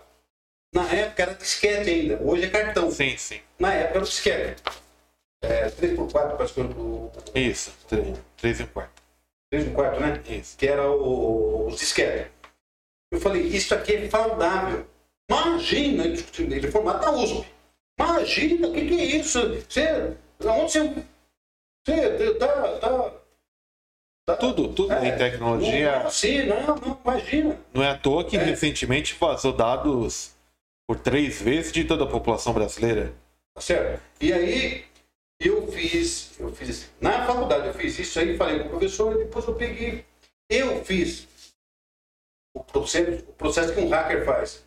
E falsifiquei o, o, o, o disquete para sair o resultado que eu queria. Simples. Cada disquete na época tinha um número. Tinha um número. Sim. E, como se fosse um chassi no carro, tinha um número. E eu ele não, não falei para ele que tinha esse número. Tão pequenininho, vou levar a lente, né? com lupa. Eu peguei coloquei os dados, no, os dados que foi colocado lá no, lá no computador, eu coloquei no outro disquete e coloquei o resultado. Só que o, o disquete era diferente. Porque o número de um disquete para o outro era outro número. Sim. Mas eu coloquei lá e saiu o resultado. O resultado que eu pratiquei ali. Aí ele falou, não é que é fraude, não é que é fraudável. Eu falei, é, professor. Só que eu não mostrei para ele que aquele número não se repete, são Sim. números diferentes. Bom, tá aí, espalhou-se assuntos do Brasil inteiro. A fraude está aí do Brasil inteiro, a fraude eleitoral através das assuntos eleitorais é no Brasil inteiro, não é aqui, tá certo? E que acontece? Daí para frente começou-se, mudou-se tudo, uma sistemática as pessoas que estavam acostumadas, habituadas a votar no papel, deixou, ah, sem atraso, vai votar. Mas era um meio legal de você conferir. Você entrava, você alegava o juiz que você é, teve tantos votos, ele mandava abrir a urna e recontar os votos. Não era retotalizar, era recontar, abrir a urna, jogar os votos, conta aí, pá, pá, pá, pá, pá, pá, pá, contava, conta, recontava os votos. Hoje se faz retotalização e não chega a lugar nenhum. Então, Ele vai catar os dados que tem é, já registrado. É. Não tem um outro meio físico. Não, não tem. Não tem. Acabou. Então o que acontece? Nós estamos hoje num processo e, hoje saiu. E hoje, acho que eu até baixei um vídeo lá, uma, uma empresa norte-americana falando que é, a partir daquele momento, o diretor-presidente estava dando entrevista, a partir daquele momento é, as urnas é, eletrônicas que eles fabricavam deixam de ser, deixam de ser é, consideradas seguras, por quê? Para a segurança tem que ter o voto impresso. Essa é a segurança. Isso o fabricante da urna. Será que serve o Brasil? E aí o Boris Casoy, isso antigo, velho, Sim. isso é uma vergonha. É, inclusive, pegando o gancho do Boris Casoy, que citar ele anteriormente, ele deu uma entrevista ao programa Pânico, naquela questão do dossiê, gente, você comentou, do jornalista que cria dossiê e tudo, é. ele estava contando uma história. É, ele estava na casa dele, é, ele tocou a campainha, ele estava de cueca na casa dele, é, deve estar de folga ou fora do horário de trabalho. Aí alguém, alguém da portaria ou trabalhador lá, o empregado, falou assim, ó, o governador tá aí. Ele não cita o nome do governador, né? É. O governador tá aí, quer falar com você. E, caramba, eu tô, eu tô, eu tô de cueca aqui. Aí tá na tua porta. Aí quando ele foi olhar, o cara já caiu pra dentro da casa dele, se ajoelha, ele conta, se ajoelha nos, nos pés dele. Não, Boris, por favor, não divulgue aquele dossiê. E o Boris falou não, não, pai, falou, eu nem sabia o que estava acontecendo, tava de cueca, tava pensando em outras coisas. Não, meu sossego. E o governador aos meus pés. Ele falou, caramba, ele até hoje ele não sabe qual que é a história. Para você ver como é que a imprensa não é de hoje, Bandida. mas tem alguém, sempre tem alguém malandro É. nos bastidores querendo prejudicar alguém, né? Né? E, como a, a gente sabe, a imprensa tem uma tendência que nem se falou tanto da. Não, não fa- faz umas três semanas do preço do combustível. Que subiu, subiu, subiu. É, que nem ontem, o meu carro, eu, eu, eu há uns dois anos eu não pagava 100 reais pra encher o tanque. A última vez que eu encher foi 175 pau. Né? E eu, eu uso álcool. É o etanol. Até o Rodrigo Casabranca, no papo, de bastidor, ele falou isso. Como raios que o, o etanol é um combustível que não depende da, do mercado de petróleo, por que não, é, não deveria ser um combustível ultra mais barato? Mais acessível? Porque ia gerar uma, uma indústria enorme né, na produção do álcool, de outros produtos, de motor. Mas o Brasil tem aquele. Infelizmente, é o que você falou, né, que você citou, que o Bolsonaro está nessa contramão tentando lutar contra isso. Que nada an- anda no Brasil, né? Porque é um cara abençoado se elegeu um partido de esquerda, que continua na esquerda, porque morrer esquerda, a esquerda morrer esquerda. Sim. E ele é, só utilizou a legenda, só utilizou a legenda por ser uma coisa, uma, uma, uma coisa jurídica, legal. Porque ninguém, obrigatório. é obrigatório, porque ninguém consegue se eleger vereador, deputado, presidente, se não tiver numa legenda política, numa legenda partidária. Mas tem países que permite, né? Um Sim, candidato independente, Brasil, né? É, no Brasil, esquece. Então, já tentaram fazer, é, registrar é, é, chapa, ou registrar candidatura independente, sem partido, a própria Justiça Eleitoral não aceita. Então, o que que ocorre? O que que o que que eu vejo né, disso aí? A independência. Ele tinha um pensamento, eu conheço ele pessoalmente, eu conheço ele aqui do Vale do Ribeiro, ele, a família dele, e a gente vê que ah, ele, a educação que o pai, a mãe, a família deu para ele, nós temos hoje um presidente na história do Brasil, desde 1889, na criação da República, Alexandre Deodoro da Fonseca, para cá, esse é o único presidente no Brasil que realmente ele é honesto. Em tudo. Haja vista que ele não tem pavio. Não tem pavio. Porque geralmente o cara que tem pavio, ele recebe a pancada, ele espera um pouquinho e tal, aí ele processa e fala. O que não tem pavio é o Bolsonaro. Você falou, ele ofendeu, você falou, ofendeu, ele dá, ele dá a resposta imediatamente. Assim, de Na lata. bate pronto. Então o que acontece? O que, que eu vejo? É uma pessoa simplesmente ungido, uma pessoa que de Deus, porque Deus colocou a mão e falou: você vai ser eleito por esse partido que é de esquerda e você vai mostrar que você está a serviço do Pai Eterno. E o que ele está fazendo isso? Hoje é exatamente isso. Haja vista que todos os ministérios, todas as pessoas que ele indica são pessoas técnicas. técnicas. Não tem ninguém ali com louvor político. Ah, eu estou aqui, eu sou ministro porque eu sou presidente do partido X. Eu estou aqui porque eu, eu represento tantos votos. Não. O único que representa voto ali é ele né, que teve os 57 milhões de votos, que eu acho que foi 70 milhões, não foi 57. Então, é uma pessoa que tem. Ele quase levou no primeiro turno. É, mas aí a, a mão do gato foi lá e, e, e, e. Então, o que ocorre?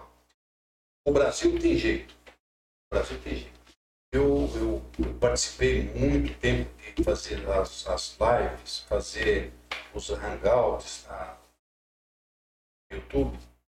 Tinha um grupo grande, aliás, Eu fui um dos primeiros que fazia hangout no Brasil, nível de, de política, de comentando as coisas políticas do Brasil. Eu estava. O canal, eu ajudei a montar dois canais. O, a Rede Brasil e o Brasil pela Direita. São dois canais que eu ajudei a fundar. E é, eles continuam a projeção. De vez em quando eu apareço no Brasil pela Direita. Aí de vez em quando, por quê? Porque não sobra tempo de fazer outras coisas. Se eu faço isso aí, acaba não sobrando tempo. Sim. E você tem que ir para um programa igual estamos fazendo hoje. Eu até comentei com você, olha, tem que ver um horário para não, não, não me sobrecarregar, senão eu vou sair daqui correndo, fazer outra coisa e aí sim, fica ruim. Sim. Então o que acontece? Você se prepara para fazer o programa. E nós, eu e os companheiros nos programas que a gente fazia, a gente sempre procurou ser honesto com a gente mesmo. E é essa que faz a diferença. Hoje você vê nas redes sociais, principalmente nos canais, é, pessoas e pessoas lá que fazem programas todos os dias, dão informação todos os dias, mas eles tropeçam nas próprias informações. Por quê? Eles buscam, que eu estava falando agora há pouco, eles buscam informações da própria rede social, da própria o quê? Eles não vão em campo para buscar, eles não vão lá para saber o que está acontecendo. E aí comete... Ouvi dizer, né? É, ouviu dizer. E aí comete besteira. Falam besteira. E induz a pessoa a pensar errado do jeito que estão, estão é, trazendo informação. Mas com relação ao nosso presidente, é isso que nos, nos faz fortes e acreditar que o Brasil tem jeito ainda, embora o Brasil está tomado de lockdown inteiro, os municípios são tomados, mas é assim. É, eu tenho acompanhado através dos processos jurídicos, né? É, aqui em São Paulo, nós tivemos Franca, que teve um processo, um processo onde o juiz deu uma sentença maravilhosa com referência às lotéricas. Né? Muito, a sentença do cara é magnífica. Mas a primeira sentença, ainda que o Brasil inteiro tomou conhecimento, foi com relação ao Eduardo, lá em Ribeirão Preto. A sentença do juiz de plantão foi magnífica. Então, veja, nós tivemos duas sentenças assim extraordinárias. E no dia 18 também saiu uma sentença aqui no Guarujá, é, magnífica. Magnífica, simplesmente estupenda. Essa sentença dele, ele, o juiz até ele se refere ao juiz de Ribeirão Preto. Ele fala assim, né? então aqui no Guarujá é, foi mais ou menos assim. A pessoa está caminhando na praia, a guarda municipal, mais a polícia militar passa, prende o cara e faz todo um processo de indiciamento e tal, blá, blá, blá. e o promotor, o Ministério Público, oferece denúncia o cara tem que ser condenado por causa disso, porque ele respeitou o decreto, porque não sei o quê, papapá, papapá. Falou o que quis. Aí foi para um dos juízes, e o juiz sapecou. Seis laudas ele deu sentença. É, as sentenças isso tem que guardar. Eu guardo sentenças bonitas porque são materiais didáticos aproveitáveis para outras questões que você for é, eventualmente pegar no escritório. Eu acabei guardando e já fiz uso da sentença desse juiz. Já coloquei num outro processo que eles me entrar em São Paulo, no Tribunal de Justiça, a nível do Estado de São Paulo. E aí, o que, que, que, ocorre? Esse juiz pegou e falou, discordou do promotor, ah, que você falou? Agora, assim, não existe é, nenhum decreto de quem quer que seja o governo, seja de São Paulo, seja de qualquer lugar do território nacional e de prefeito, todos eles são ilegais e inconstitucionais. Por quê? Nós, brasileiros, não estamos vivendo no regime é, comunista. Nós não estamos sob o regime do é, ditatorial que colocaria aí o Brasil no estado de sítio e estado de defesa. O estado de sítio e estado de defesa tem que passar pelo Congresso Nacional. Portanto, não só deve o presidente fazer, mas deve ser aprovado pelo. Então, nós não temos isso. Então, portanto, o cidadão está na praia, a área da praia, a área da praia, o juiz falar isso está. A área da praia é área de marinha, pertence à União. Portanto, o município não tem competência para legislar lá. Portanto, não pode prender ninguém lá. Porque a pessoa está andando lá, o transeúde está lá. Não existe isso. E acabou é, não aceitando a denúncia do promotor e mandou arquivar a porcaria. Um lixo. Um lixo. Perdeu-se tempo, usou-se funcionário, usou a máquina pública para fazer aquele montão de papel, entendeu? E aí vem uma, vem uma, pessoa com bom senso, conhece a lei e pega, pá, manda arquivar. Quer dizer, para que isso?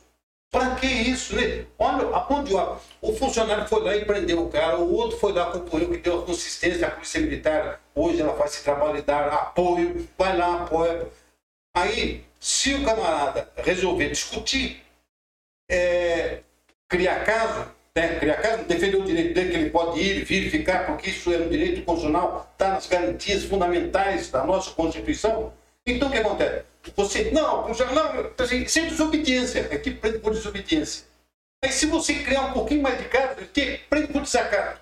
Então, veja, você é provocado para o desacato e para a desobediência. Mas teve prefeito, acho que no Rio Grande do Sul, que eu fiquei sabendo, em outras cidades, que mesmo vindo ordem em cima, ou discussão regional tal, ele falou, não, eu vou manter o comércio aberto, ou deixar atividade, porque as pessoas ou estão morrendo de fome ou estão morrendo de da Covid. É. Porque assim, agora vamos pegar uma. Que nem o Dr. Zebalas, que foi o começo do podcast que a gente tá falando.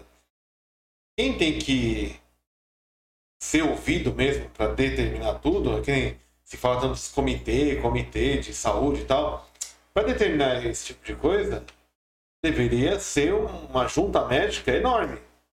Para falar assim, Funciona ou não funciona? Porque assim, eu vou pegar o gancho com essa decisão do STF, que é recente, e também essa questão de falta de, de uma, de uma conduta co comum no país todo. Porque não adianta. Ah, vai decretar lockdown em São Paulo, mas em outro lugar tá, tá liberado. Não adianta. É, tem que ser uma, uma coisa única e pegando no gancho lá que até o Bolsonaro tentou é, iniciar uma conversa, que foi papo de bastidor aí, adotar o estado de sítio, né? Que é uma determinação do, do presidente e a Câmara. Passa pelo Congresso. Passa pelo Congresso. Né? Congresso. Tem que as duas casas aprovar. É, e aí o presidente é que vai determinar. Ele inicia, né? É, falta, né? Falta então, uma orientação comum, né? Você tocou uma interessante e muito pertinente. Por quê? Nós não temos no Brasil é, nenhuma autoridade é, no campo da ciência, da medicina, que esteja a, a propósito, à, à disposição do governo federal, do governo estadual, municipal. Nós não temos. Claro que temos. Claro que temos.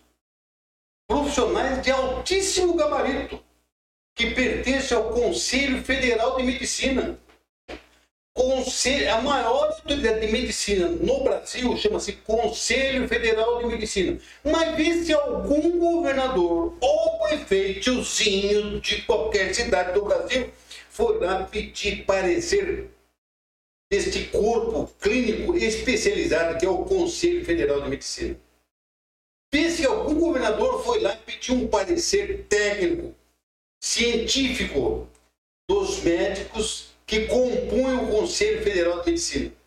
Não foram, sabe por quê? Falta, né? Falta. Não, mas não é. Isso fica provado por A mais B, que é o quê? Eminentemente políticos, somente políticos, mais nada. A única autoridade no Brasil que pode falar se isso ou aquilo deve fazer um tratamento X ou Y é o Conselho Federal de Medicina. Por quê? Porque é o órgão especializado no quê? No tratamento da saúde do povo brasileiro. Agora, a senhora tem a Anvisa. Ah, tô legal, Anvisa. Agora, você já viu o pessoal que está na Anvisa? Eles não são médicos. É outra categoria. É outra categoria.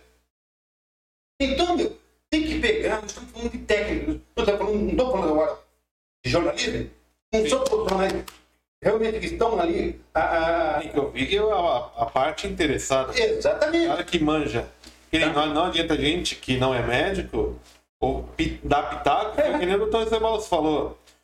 Juiz determina na área dele. Na área dele. Mas cada... Médico na, minha, na área dele. Então, mas é esse. Cada macaco no seu galho.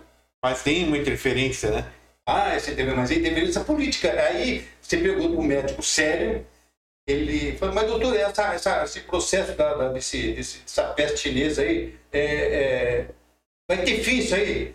Falou, vai, Eu não, é meio complicado explicar isso aí, porque eu não entendo de política.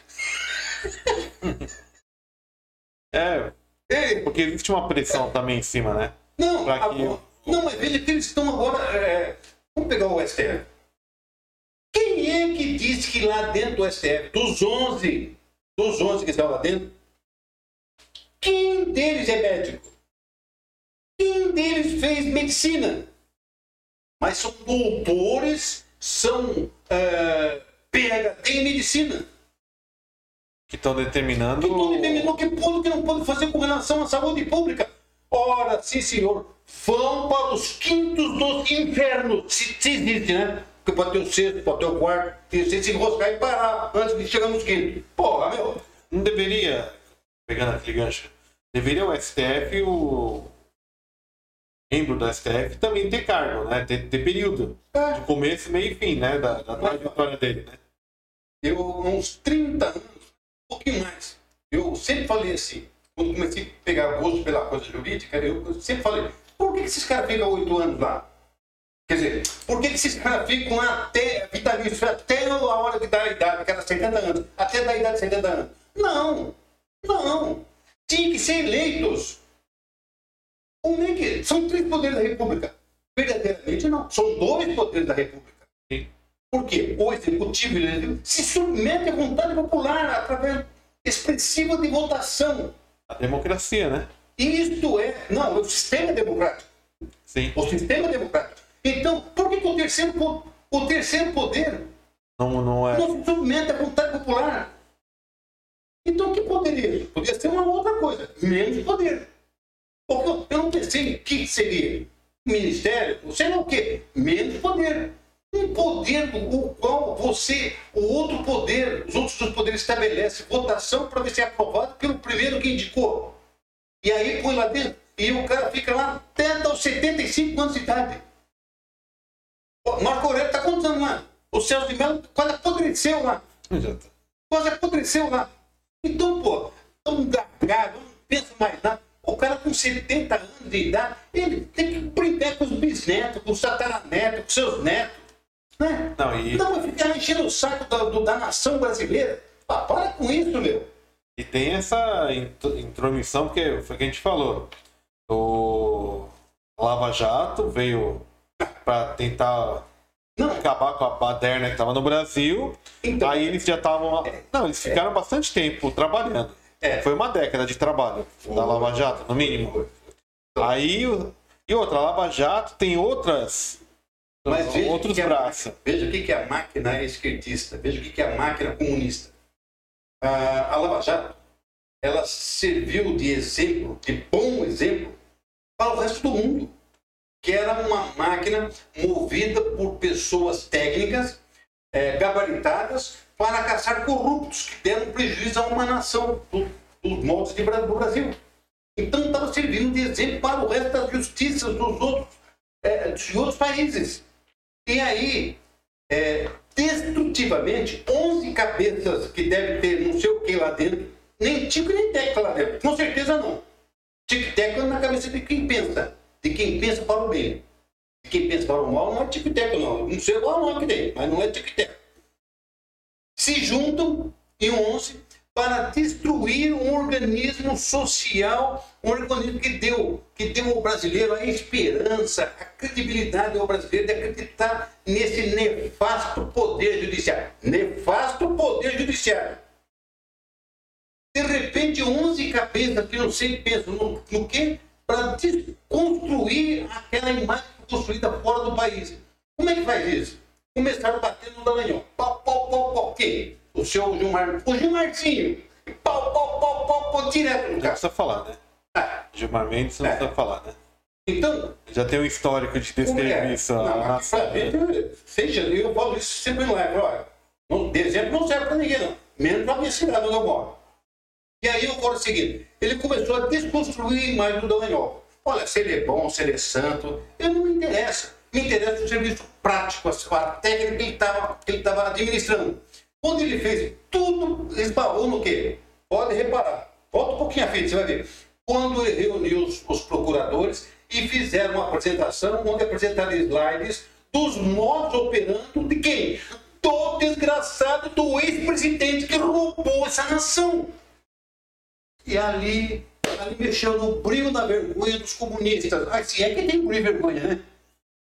Eles ter outra coisa, mas brilho e vergonha não tem. Então, começou a se fazer um trabalho de desconstrução da imagem operacional de uma equipe de procuradores da República, juntamente com o juiz, na época, o Sérgio Moro, que estão fazendo o quê? A reconstrução da credibilidade do Brasil lá fora, lá no exterior. E aí, pela cabeça de uma ele começou a bater, pá, pá, pá, pá, esse Dallagnol. E aí ele pegou mais até, não, só ele não bateu, não.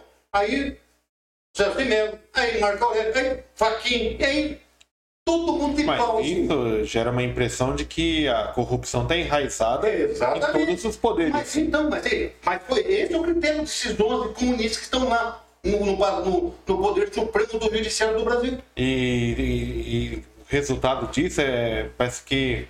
Ó.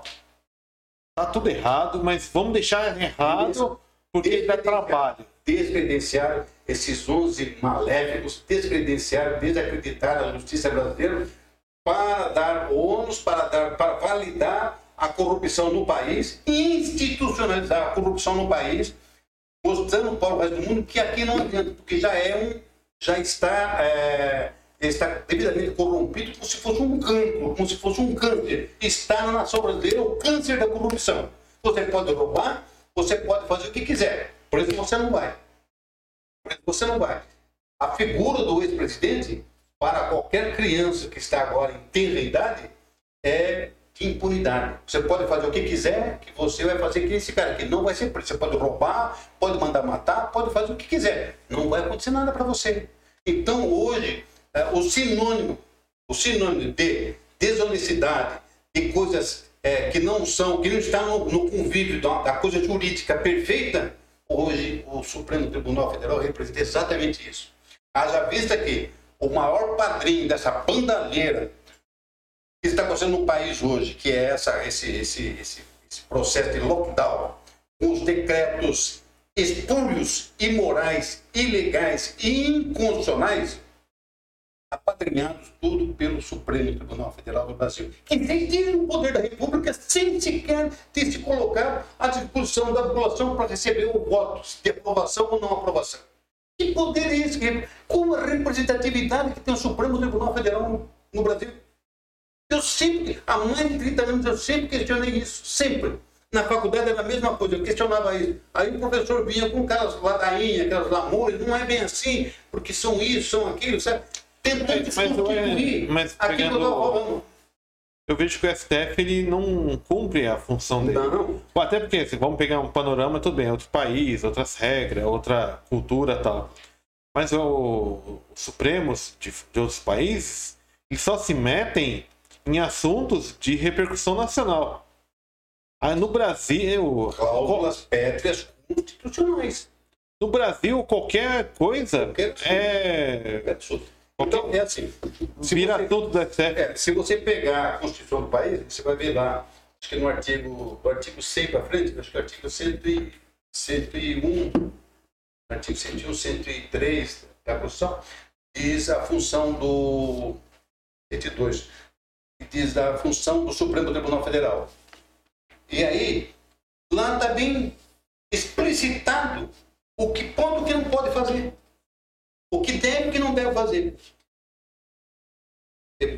Joga aqui para baixo. Um processo começa. Para chegar lá no STF, o processo começa aqui na origem, na comarca.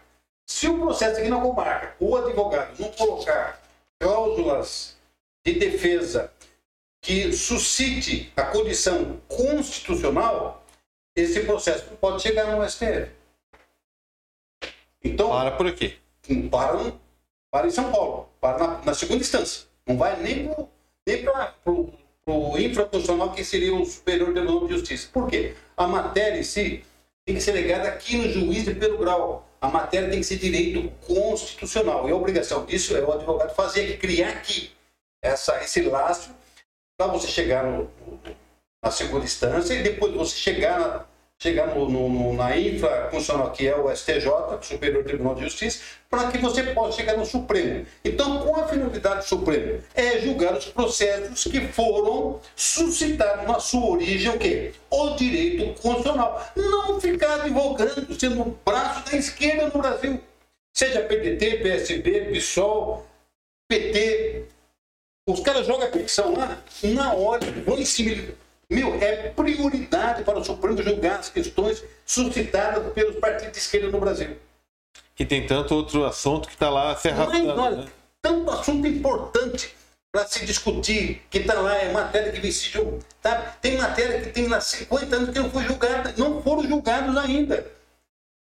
E aí? Aí se discute exatamente o quê? A, a, a, aquilo que a esquerda levanta, sendo eles é, os advogados, sendo os promotores, haja visto esse inquérito inconstitucional, puro e imoral, que eles criaram lá dentro, onde o juiz é o investigador, é o delegado, é o promotor, eles, eles fazem tudo. É como se fosse o caldeirão da bruxa. Que já sumiu da pauta. Que, como se fosse o caldeirão da bruxa, que os caras fazem tudo, eles mexendo no caldeirão. Eles fazem, fazem investigação, eles fazem. É igual naquelas distopias, né? Que, a gente vê é. que o juiz é, é o que prende julga é. e executa e mata, né? É, investiga e faz é. tudo. Falta, logo, logo, é perigoso o STF mandar matar, não é? A usar. Só falta isso, né? Só... Mas é, é assim, de uma forma geral, eu vejo assim, no Brasil, nós temos hoje a esperança ainda, com tudo esse lockdown, com tudo isso que vem acontecendo, eu vejo assim um fio de esperança ainda com relação à, à cabeça do brasileiro. O brasileiro é muito temente a Deus, é extremamente cristão. Então não importa se ele é da, da igreja evangélica, se ele é da igreja é, católica, se ele é um bandista, se ele é catumblé, não importa. Importa que ele acredita em Deus. E isso faz dele um verdadeiro cristão. Essa, essa, essa, essa, essa máxima que vira em si da cabeça do brasileiro, essa coisa maravilhosa chamada Deus, né? Não tem explicação para isso. É que é, essa luz é que caminha ainda e direciona ainda os brasileiros. De forma que, quando acontecer o que quiser acontecer, se não for pela vontade de Deus, não vai ser 11 ministros, não vai ser 27 governadores ou 5.540 prefeitinhos que vai fazer o que quer. Pode fazer o que quer até a hora que Deus quiser. A hora que Deus não quiser mais, ele para tudo. Com certeza. Né? E a maioria deles não sabem disso. A maioria desses governantes não sabem disso. Que existe um poder maior. Acha que a prefeitura é o poder supremo. Não é. Quem está no STF acha que é o poder supremo. É, é, o nome é supremo, mas é só. Passa disso aí. Então, é bem assim. Quem manda nisso por isso que ele é o Senhor dos Exércitos. Quem manda em tudo isso é o Pai. Pai. Deus. O Criador de tudo. Do universo, de tudo. Então, há uma esperança no Brasil. Eu acredito que há esperança. É, os esquerdistas têm com esperança no Brasil a mortandade, a miséria, a peste, a fome e a morte pelo Covid. Essa é a esperança do pessoal da esquerda. Essa é a esperança que eles vão ver. É... Em São Paulo, por exemplo, o ditador ele aposta que metade da população do... de São Paulo vai ser dizimada com o vírus. O que não for, a metade que não for dizimada com o vírus, vai ser dizimada pela fome. Já tem gente passando fome, fome, fome de chorar, que não tem o que comer. Em São Paulo. Não, aqui também. É, já se você viu o Iron, o Iron teve aqui com a gente, o Iron Figueroa. Ele é empresário, conhece ele aqui, é pessoa comum. Ele, tem, ele fez um vídeo que eu estava acompanhando ele comentando isso. Ele estava falando, fez um, desabafo, né? Com, chamando a classe política, outras pessoas que pudessem ajudar.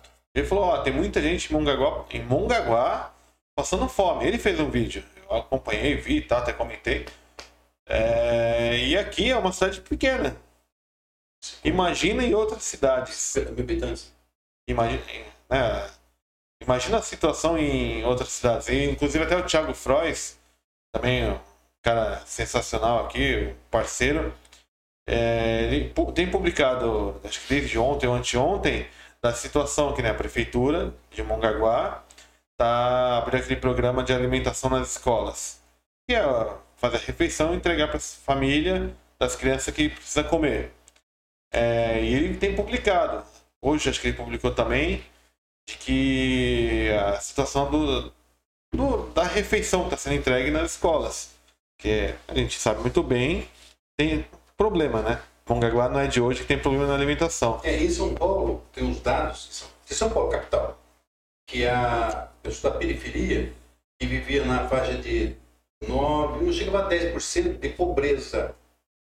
É, que o senhor foi feito até ontem, dava de, na faixa de 29%.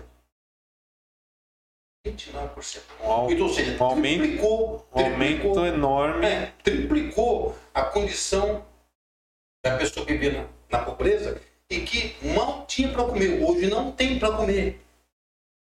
Não tem para comer. Então, qual é o desejo da esquerda no Brasil? Qual é o desejo da, da, dos comunistas no Brasil que estão no poder hoje? É desviar o dinheiro do Covid, dinheiro público, para outras finalidades, que eu não estou aqui para falar qual é a finalidade deles, cada ladrão tem a sua, tem a sua metodologia de trabalho, tá certo? Então, eles querem desviar o dinheiro, conforme já desviaram, e a outra coisa, é, o programa deles é esse, é matar o povo brasileiro de fome. O que não morrer pela peste chinesa morre de fome. E aí, quem vai pagar essa conta? O presidente da República, porque ele que é o genocida. É ele que é o... Ele que é o genocida. Agora, foi ele que mandou dinheiro, foi ele que manda ônibus, foi ele que manda medicamento. Como medicamento? Me mostra como o Estado comprou medicamento, que comprou medicamento com o seu próprio dinheiro. Como o Estado fez isso? De onde foi o dinheiro? Veio tudo do governo federal. Todas as vacinas no Brasil é mediante dinheiro do governo federal. Ou veio pelo SUS, ou veio pelo SUS. Não tem um outro jeito de sair o dinheiro do Ministério da Saúde. Mas já fiz a denúncia do próprio Paulo Paulo Guedes, falando que o ex-ministro tirou 5 bilhões. E onde ele pôs dinheiro? Boa pergunta. Onde ele pôs dinheiro? É. E, e aí você vê os governadores pegando 60 bilhões, 80 bilhões, 90 bilhões, 125 bilhões. É muito dinheiro, velho. Eu queria te fazer um pinga-fogo aqui rapidinho. Nessa questão do lockdown. Pegando um gancho no que um foi o Monark do Flow Podcast que ele falou isso. Tá, legal. Decreta o lockdown, mas cadê o dinheiro? O cara ficar no lockdown. E que ele falou, pô, o que deveria estar acontecendo é igual os americanos aconteceu. Deveria estar cada governador ou prefeito está decretando lockdown, ou até o governo federal, se fosse de alçada dele, ó, tá, tá recebendo é, dois mil reais, porque é um valor mediano Hoje em dia, com dois mil reais, ainda tá difícil viver, né? É. Tem gente que vive com muito menos que isso. Mas o que era certo era que dois mil reais fosse enviado para cada residência, para cada família, para se manter. Porque a conta de água, de luz e imposto continua vindo. Então, dentro desse pensamento aí, presta atenção. Ó. Em Santa Catarina, em Criciúma, distribuição nota hoje. Em Criciúma, o prefeito decretou lockdown. Olha os funcionários públicos, os funcionários da prefeitura. Está decretado lockdown, está aqui, ó. É, servidores públicos não aderem ao lockdown voluntário em Criciúma. Que seria voluntário? Ah, funcionário público, municipal, você vai ficar de lockdown? Legal. Só que você não tem salário. Ninguém adotou a medida do prefeito. Claro. Dançou. Então, veja, enquanto é no olho do vizinho, manda pimenta. Agora, no meu olho não vem pimenta. Oh, aí é legal no olho do vizinho, no, no, meu não. Então, o lockdown é legal, mas é onde? Para quê? Então, você decretou, é isso que o Bolsonaro tem falado. O governador que decretou tem que passar o, o, o, auxílio de emergência para aquele que você decretou. Ajudar ele, como o governo federal fez. Durante um período ele não mandou 600 reais, depois Sim. a metade, 300 reais. Ajudou. Imagina. Qual o governo no mundo que fez isso a não ser Bolsonaro? Qual o governo que ajudou no mundo, no globo terrestre, que ajudou? Agora, essa esquerda maldita não fala do Bolsonaro, que o Bolsonaro é genocida. Agora, quando foi decretado pelos governos estaduais e prefeitos municipais o lockdown, o que, que ele fez imediatamente? É, pegou o pessoal da economia e foi dado o quê? É, uma auxílio emergência, 600 reais, depois 300 reais. Você não acha que faltou nessa. Faltou. Até porque, como a gente falou, é uma bagunça. Cada um quis fazer o que bem entendeu e. E dane-se, né? Dane-se o povo. É... Foi enviado tanto dinheiro para os estados, aí montou o hospital de campanha, aquela loucura toda, gastou dinheiro, que é um gasto diário. Ao invés de investir em hospitais mesmo, hospital fixo que depois da, da pandemia vai continuar sendo utilizado para o povo, para o povo e pelo povo, é, acho que faltou, né? Ou, que... ou, é mesmo, não, como eu... você falou, é porque virou a farra do dinheiro público. A farra do boi. Não só. Então o que acontece? Nessa farra do boi, que, tá, que está acontecendo no Brasil hoje, nós devemos única e exclusivamente ao STF, que tirou da mão do presidente da República os poderes de administrar a saúde pública através do Ministério da Saúde e distribuiu aleatoriamente né, é, indecentemente aos governadores e prefeitos. Que autoridade tem um prefeito para mexer com verba pública, para cuidar da saúde pública? Do seu município, tudo bem. Do estado, do seu estado, tudo bem. Agora, do Brasil, então o que acontece? O que, que, que o, o STF fez? Pegou a Constituição do Brasil e simplesmente rasgou, assim, rasgou. Rasgou. Quando ele fez isso, por quê? Os poderes são os poderes são independentes, são harmônicos entre si. Mas quando o STF tirou a autoridade do presidente e do Ministério da Saúde de fazer, de fazer a administração da saúde pública no Brasil, ele simplesmente pegou a Carta Republicana de, criada em 1889 e rasgou esse Senado, esse, esse, essa, esse, essa Corte que se diz Suprema, exatamente fez isso. E aí virou uma balbúrdia. Uma balbúrdia. Aí ficou, trocou-se os pés pelas mãos e aí o Brasil virou essa, essa sei lá o que, que dá para definir esse quadro. Um quadro político indecente, imoral, amoral, que está colocando as pessoas é, no vazio, na ociosidade da vagabundagem. Hoje, esse vagabundo, hoje o governador trata, tanto quanto o STF trata, bem o vagabundo, o ladrão, o corrupto, como é tratado o ex-presidente, e não deixa o trabalhador buscar o, o pão de cada dia. O STF libertou lá o tal André do Rap, é. que é do primeiro comando, né? Então, tem, tem muita coisa estranha acontecendo, né? Umas notícias aqui, dá um giro rapidinho aqui, ó. É, São Vicente, né, aqui na Baixada Santista, tá, entrou na justiça para pedir, in, pediu, né, para restringir a entrada de turistas na cidade. É uma decisão meio complicada. Que, como é que você vai bloquear? Seu direito de ir e vir é direito fundamental garantido na Constituição do país. Não, mas vamos, vamos falar o efeito prático, né? Como você vai bloquear? É, não é que nem a gente vê em, em cinema tal, que a cidade tem pontes. O cara vai lá e bloqueia uma ponte, que é a única via de acesso, né? Que nem, eu imagino, São Vicente, quantos acessos tem? Tem um inúmeros ali, né? Tem a própria rodovia, tem a Ponte Pêncil, tem a ligação com Santos. Como é que você vai bloquear? É, é. Sabe? É, eu acho que. Eu acho que a ideia até que pode ser boa, mas ele esquece do, que ninguém vive sozinho, né? É, mas é assim, sabe, o gente fala, tá falando, tá falando. Esse número divulgado aí, é, é de ontem para hoje, tivemos 1.570 é, óbitos no estado de São Paulo. Ó, legal. Você pega. Interessante que a estatística dos óbitos no estado de São Paulo e no Brasil diminuiu. Porque como é o, o, o, o, meditor disso, que morreu mais, morreu menos? É o registro de óbitos nos cartórios. Você tem, aí você pode entrar na internet e pegar o cartório de registros de óbitos central. Passa tudo nesse cartório. Meu, a quantidade diminuiu. Agora, está se falando de Covid, Covid está matando, está matando. Só que ninguém morre de outra coisa a não ser de Covid. Ninguém morre de outra coisa. Dor de estômago, tuberculose, gripe, AIDS. Coração, AVC. Coração, AVC, é, é, como é que é? É, é, parada cardíaca, que mata pra cacete. Ninguém vai falar disso. Essas doenças perderam de goleada pro vírus chinês. O vírus chinês é um tremendo super vírus.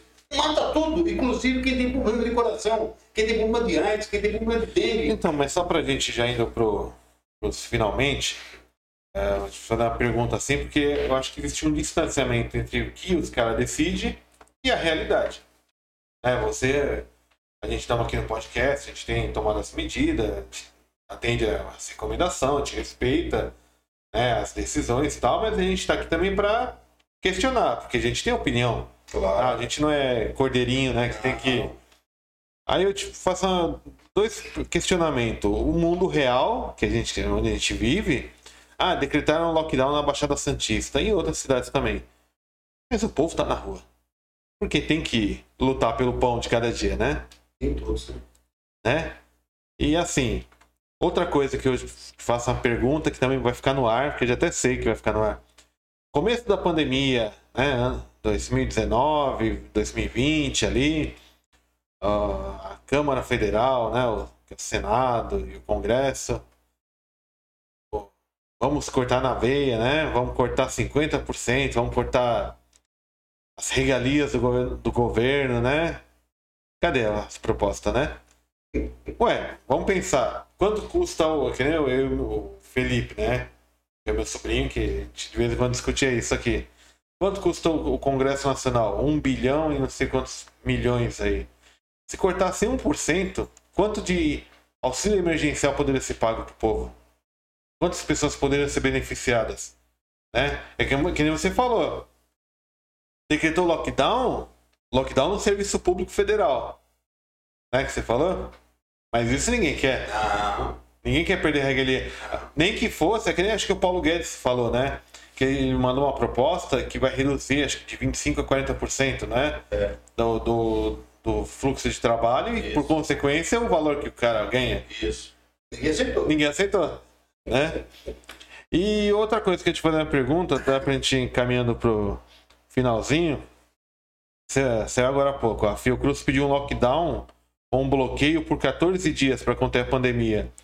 A minha impressão, que você comentasse isso, tô- com a tua opinião, não é, é, não há uma tendência que eles estão querendo ganhar tempo para produzir a vacina? Tipo, vamos manter o povo em casa, evitar o aumento no número de contaminações, mas para a gente ter tempo de produzir vacina e para poder aplicar no povo? Não acho que essa é a minha impressão. É, é, é o que fica, né? É, É a impressão que fica. Só que assim, o interessante de tudo isso aí é. Nós estamos chovendo numa molhada. Por quê? Chovendo numa molhada. Porque assim, esse vírus é tão inteligente, ele, ele tem, ele tem uma, uma, uma- um regramento de inteligência acima da média. Né? Acima da média. Porque esse vírus, ele foi interrompido, ele pediu para ser interrompido na época das eleições. Interessante. Época Ninguém das fala nada. ninguém falava de mais nada. Morreu, acabou. Nego se abraçando, se beijando, andando na rua, trabalhando. Normal. a mesma coisa, vamos, vamos pegar um, um exemplo que tá perto. Não, e mais dois turnos. É. Não, Não, não foi só uma, ele teve em todas as eleições. Mas vamos pegar um, pegar um exemplo. Se a pandemia, mundo todo continuar até o ano que vem, ano que vem é eleição, É. né? De governadores, E deputados e presidente da república. É. Senador não, né? Não. Senador também. Senador tem senador também, né? Aí te pergunto, se a pandemia persistir até o ano que vem, vai ter lockdown durante o período eleitoral? Ah, vai. Inclusive, é, saiu uma notícia hoje que o Ditadória ele vai pedir mais 15 dias. Termina dia 4, É, tá- pede mais 15 dias. Já está programando para isso aí. Então, mas isso tem que ter fim. Por quê?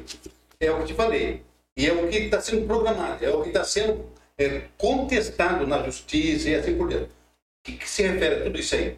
Ora, como é que você vai pôr o povo em casa de castigo, né? De castigo no tal do lockdown? Mas o povo todo do Brasil não são funcionários públicos, não são servidores públicos. Não tem dinheiro, né? Eles têm que sair para trabalhar. E graças a Deus esse povo quer trabalhar, não são vagabundos. Então, como é que você vai manter uma população de uma cidade, de um estado, de um país em lockdown, mas sem dar a segurança para comprar no mínimo alimentação? Tem que pagar água, tem que pagar luz, tem que pagar telefone, tem que pagar aluguel e mais alimentação. Não, e sem contar imposto de renda. Não. Outra informação que Não, ninguém está comentando é. é isso. O imposto de renda tem que ser. Isso aí, isso aí. Sim, não, tem que ser entregue agora, tem que ser feita a declaração. Isso a- o governo não, suspendeu. Não. Então, mas aí fica, é, fica num. Como é que você pode colocar assim? Então, Quem faz imposto de renda é, tem que fazer o quê? Tem que usar meios é, nada comum para que se você não seja pego na rua, transitando, você tem que ter apresentar documento, segundo o decreto do prefeito, tem que apresentar um documento. O que você está fazendo? É receita médica, uma nota fiscal, você tem que provar o que você está fazendo na rua. Aí você fala, não, eu estou no escritório fazer imposto de renda. Tem que apresentar a documentação para o fiscal da prefeitura. Mas que barbaridade. O nosso agora está mijando no cachorro. Não, não, é, é isso que eu falo. A teoria é linda. né? Mas o mundo real, a prática, é inviável. É que nem. Ah, é, precisa bloquear. Ah, vai ter lockdown. Aí o que aconteceu? Foi o grande enrosco, tudo que criou uma confusão política enorme. Na capital, São Paulo, o prefeito Bruno Covas decretou lá, antecipou um monte de De feriado. feriado. Tudo. Não falou com o governador, não falou com mais ninguém, decretou sozinho. Tomou uma decisão como é no STF, É. monocrática. Aí o ABC começou a pressionar o governador. Obviamente o Dória está evitando desgastar mais ainda a imagem dele. Né, que já está numa situação complicada. E aí também eu vou ser bem, vou ser bem sincero nesse, nesse sentido. Se fosse outro também, ia ter que tomar decisões impopulares. Ou ele, ou ele abriu os, os cofres do, do governo e dava dinheiro, vão manter e tal, ou que eu acho que seria mais correto, tipo, vamos apertar todo o cinto do governo, vamos manter o povo, já que é para ter lockdown, vamos manter o povo.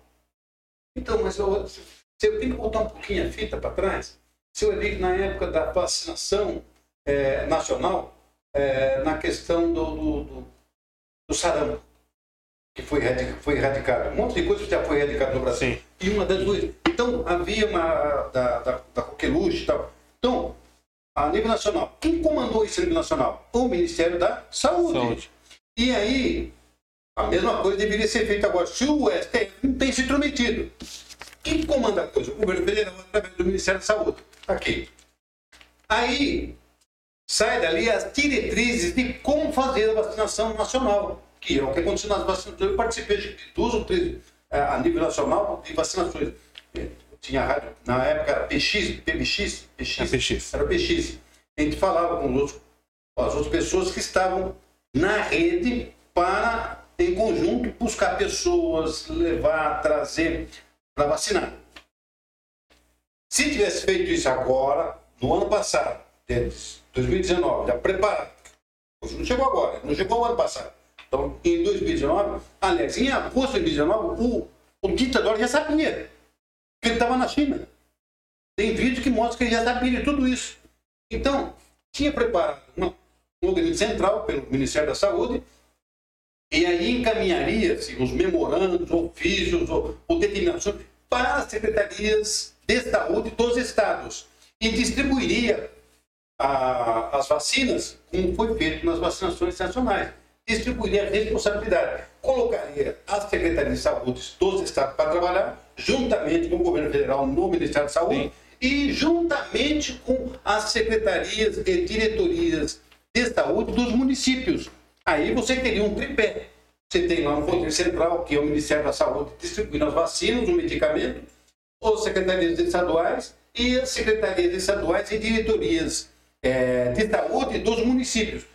Aí sim estaria, estabelecida exatamente a competência do governo federal, que o Supremo Tribunal Federal acabou com tudo. Então, se hoje você tem um parente que morreu, hoje se você tem um parente que está internado e está passando, você agradeça, ajoelhe e agradeça aos 11 deuses do Supremo Tribunal Federal que avacalhou com tudo, acabou com tudo. Este é o procedimento legítimo de uma nação como o Brasil. E também cria uma confusão na cabeça dos administradores. Porque assim, tá, é, tirou do. Em tese era mais fácil que o governo, o governo federal desse a diretriz. Aí cada prefeito, cada governador pode tomar uma decisão. Vira uma, vira uma, uma Virou um samba de crioulo doido. com certeza. Porque eu tenho uma opinião. Aí, que nem você falou, às vezes eu não tenho um médico que vai me orientar. Ou meio que um. Minha, minha cidade é uma cidade pequena, não tenho recurso para ter uma equipe médica especialista. Isso. Qual a orientação que eu tomo? Aí o cara fica barata tonta, Fica perdido. fica perdido, né? Mas quando você tem uma diretriz que vem lá do Ministério da Saúde, olha, E até o, é e, e até o Ministério da Saúde poderia implantar as fábricas, convocar o Butantan, a Fiocruz e outros laboratórios para organizar, ó, Está acontecendo feito. Toda essa, essa patifaria que o ditador fez em São Paulo, aqui, o botão tanto aqui, meu, todo o contrato é assinado com o governo federal. O Estado de São Paulo não tem competência, nenhum Estado tem competência para mandar fazer vacina. Quem faz isso é o governo federal. Então, ele está surrupiando, está usurpando a função do governo federal, do Ministério da Saúde. Ele não gastou um centavo, muito pelo contrário, ele tirou bilhões de dinheiro e não colocou, e não explicou onde está o dinheiro ainda. A competência é do governo federal.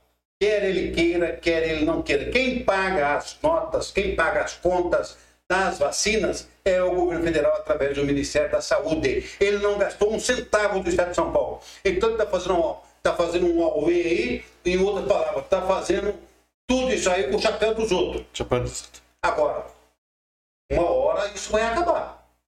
Uma hora isso vai ter que parar. É, duas notícias aqui, ó, pra gente já fechar. E agradeço, um bate-papo sensacional mais uma vez. Mais uma vez. E em breve conto que você volte aqui, que o assunto tá sempre quente, né? Bom, O, vai ter vacinação de profissionais da educação e forças públicas de segurança. Agora em abril, em São Paulo, 530 mil profissionais. Vai ser vacinado policiais, agentes penitenciários, bombeiros, guardas civis, professores e funcionários de creches e escolas. Que tem países que estão indo na contramão, estão vacinando os jovens ao invés dos idosos, né? Então São Paulo anunciou isso porque também a pressão deve estar apertando, né, o calo, né?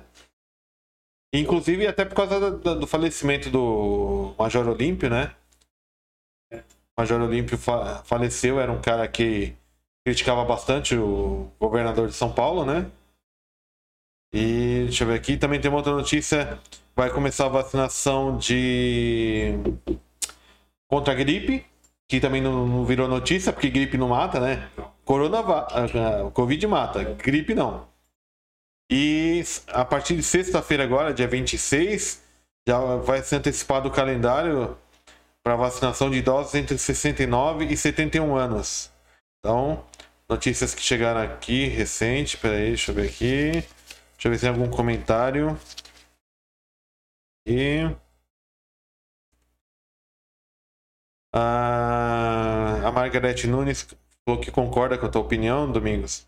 O STF quer comandar o país e, e veta um direito do presidente, que é um absurdo, né? mas? Mas a gente teve uma conversa de bastidores já há algum um ano antes da pandemia. Você tinha comentado, né, que existia um plano, né, de tomada do poder pelo STF, né? E- É que tem muita coisa que não pode falar, né?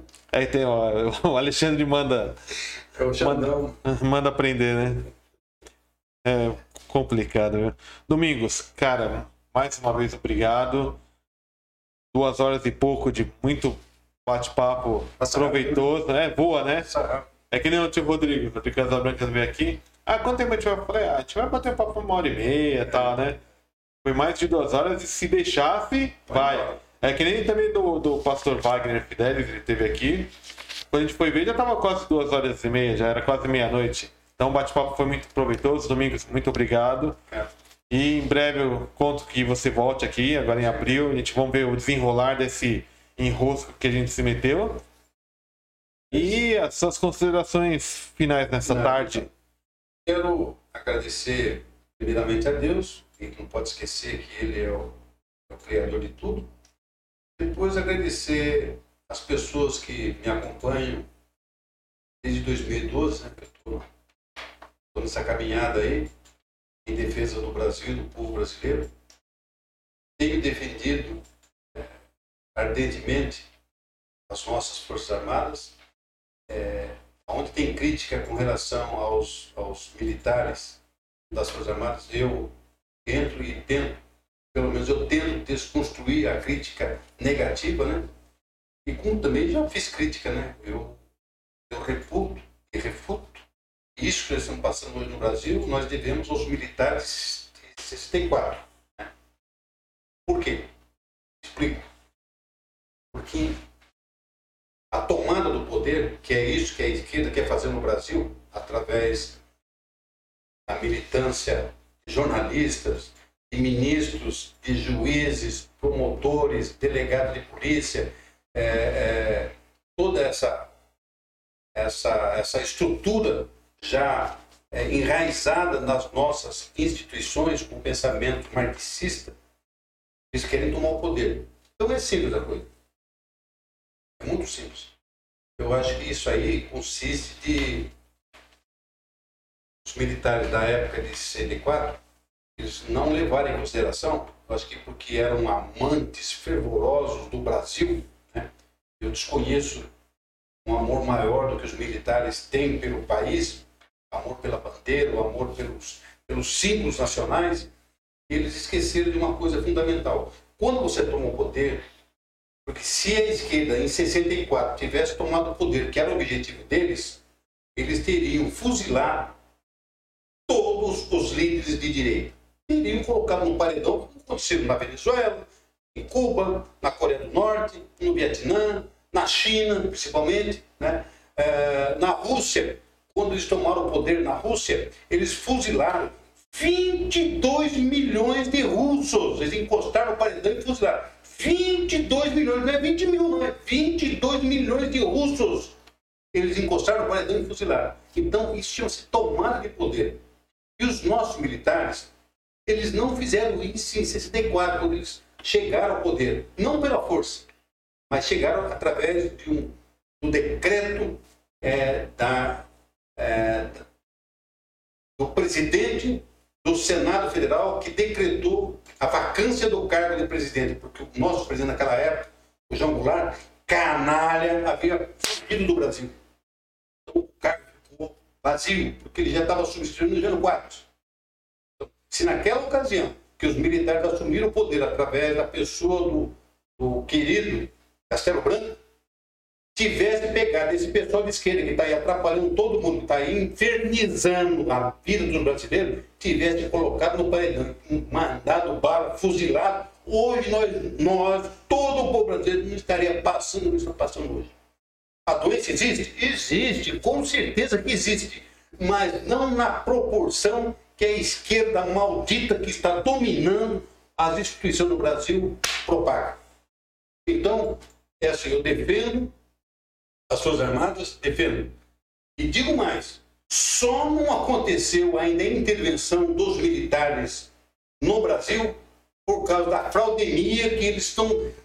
Eles sabem que se a hora que parar essa fraudemia, eles sabem que eles vão sair do poder vão ser presos. Todos eles, sem exceção. Eles sabem disso. Eles estão carecas. Então eles estão assim. Para quem já assistiu alguém falecendo, alguém morrendo, eles estão no último suspiro, o suspiro da vida, entre a vida e a morte. É o último suspiro. Eles estão agonizando para morrer. E vão morrer todos eles, porque não tem espaço. Esse pessoal satanista, esse pessoal que defende outras cores que não seja a bandeira do Brasil. Quero agradecer aos meus amigos que me acompanham e a gente procura de uma forma ou outra disseminar é, informações legítimas e verdadeiras, como sempre fiz até hoje, é, com fazer 50 anos de jornalismo, eu tenho feito isso. Então, quero agradecer quero pedir a Deus que abençoe todo o povo brasileiro, abençoe o Brasil, porque a gente não passa pior do que nós estamos passando. Obrigado, Robson, mais uma oportunidade né, da gente articular ideias e passar para a população exatamente a razão nua e crua, verdadeiro jornalismo que a gente se propôs a fazer. Isso aí, Domingos. Muito obrigado. Obrigado a você que acompanhou a gente até agora aqui no Pé na Areia Podcast. Essa edição aqui de, na tarde de quarta-feira. E às 18 horas temos mais um podcast. Hoje é com o vereador Diego Domingues, que é pastor também, vai estar aqui a partir das 18 horas. E em abril a gente vai, também pretende ter uma agenda agitada aqui. Então até daqui a pouquinho, às 6 horas, tem mais um podcast. E por enquanto agradeço aqui todo mundo, Domingos. Em breve estará aqui de novo batendo papo com a gente. Obrigado, até mais.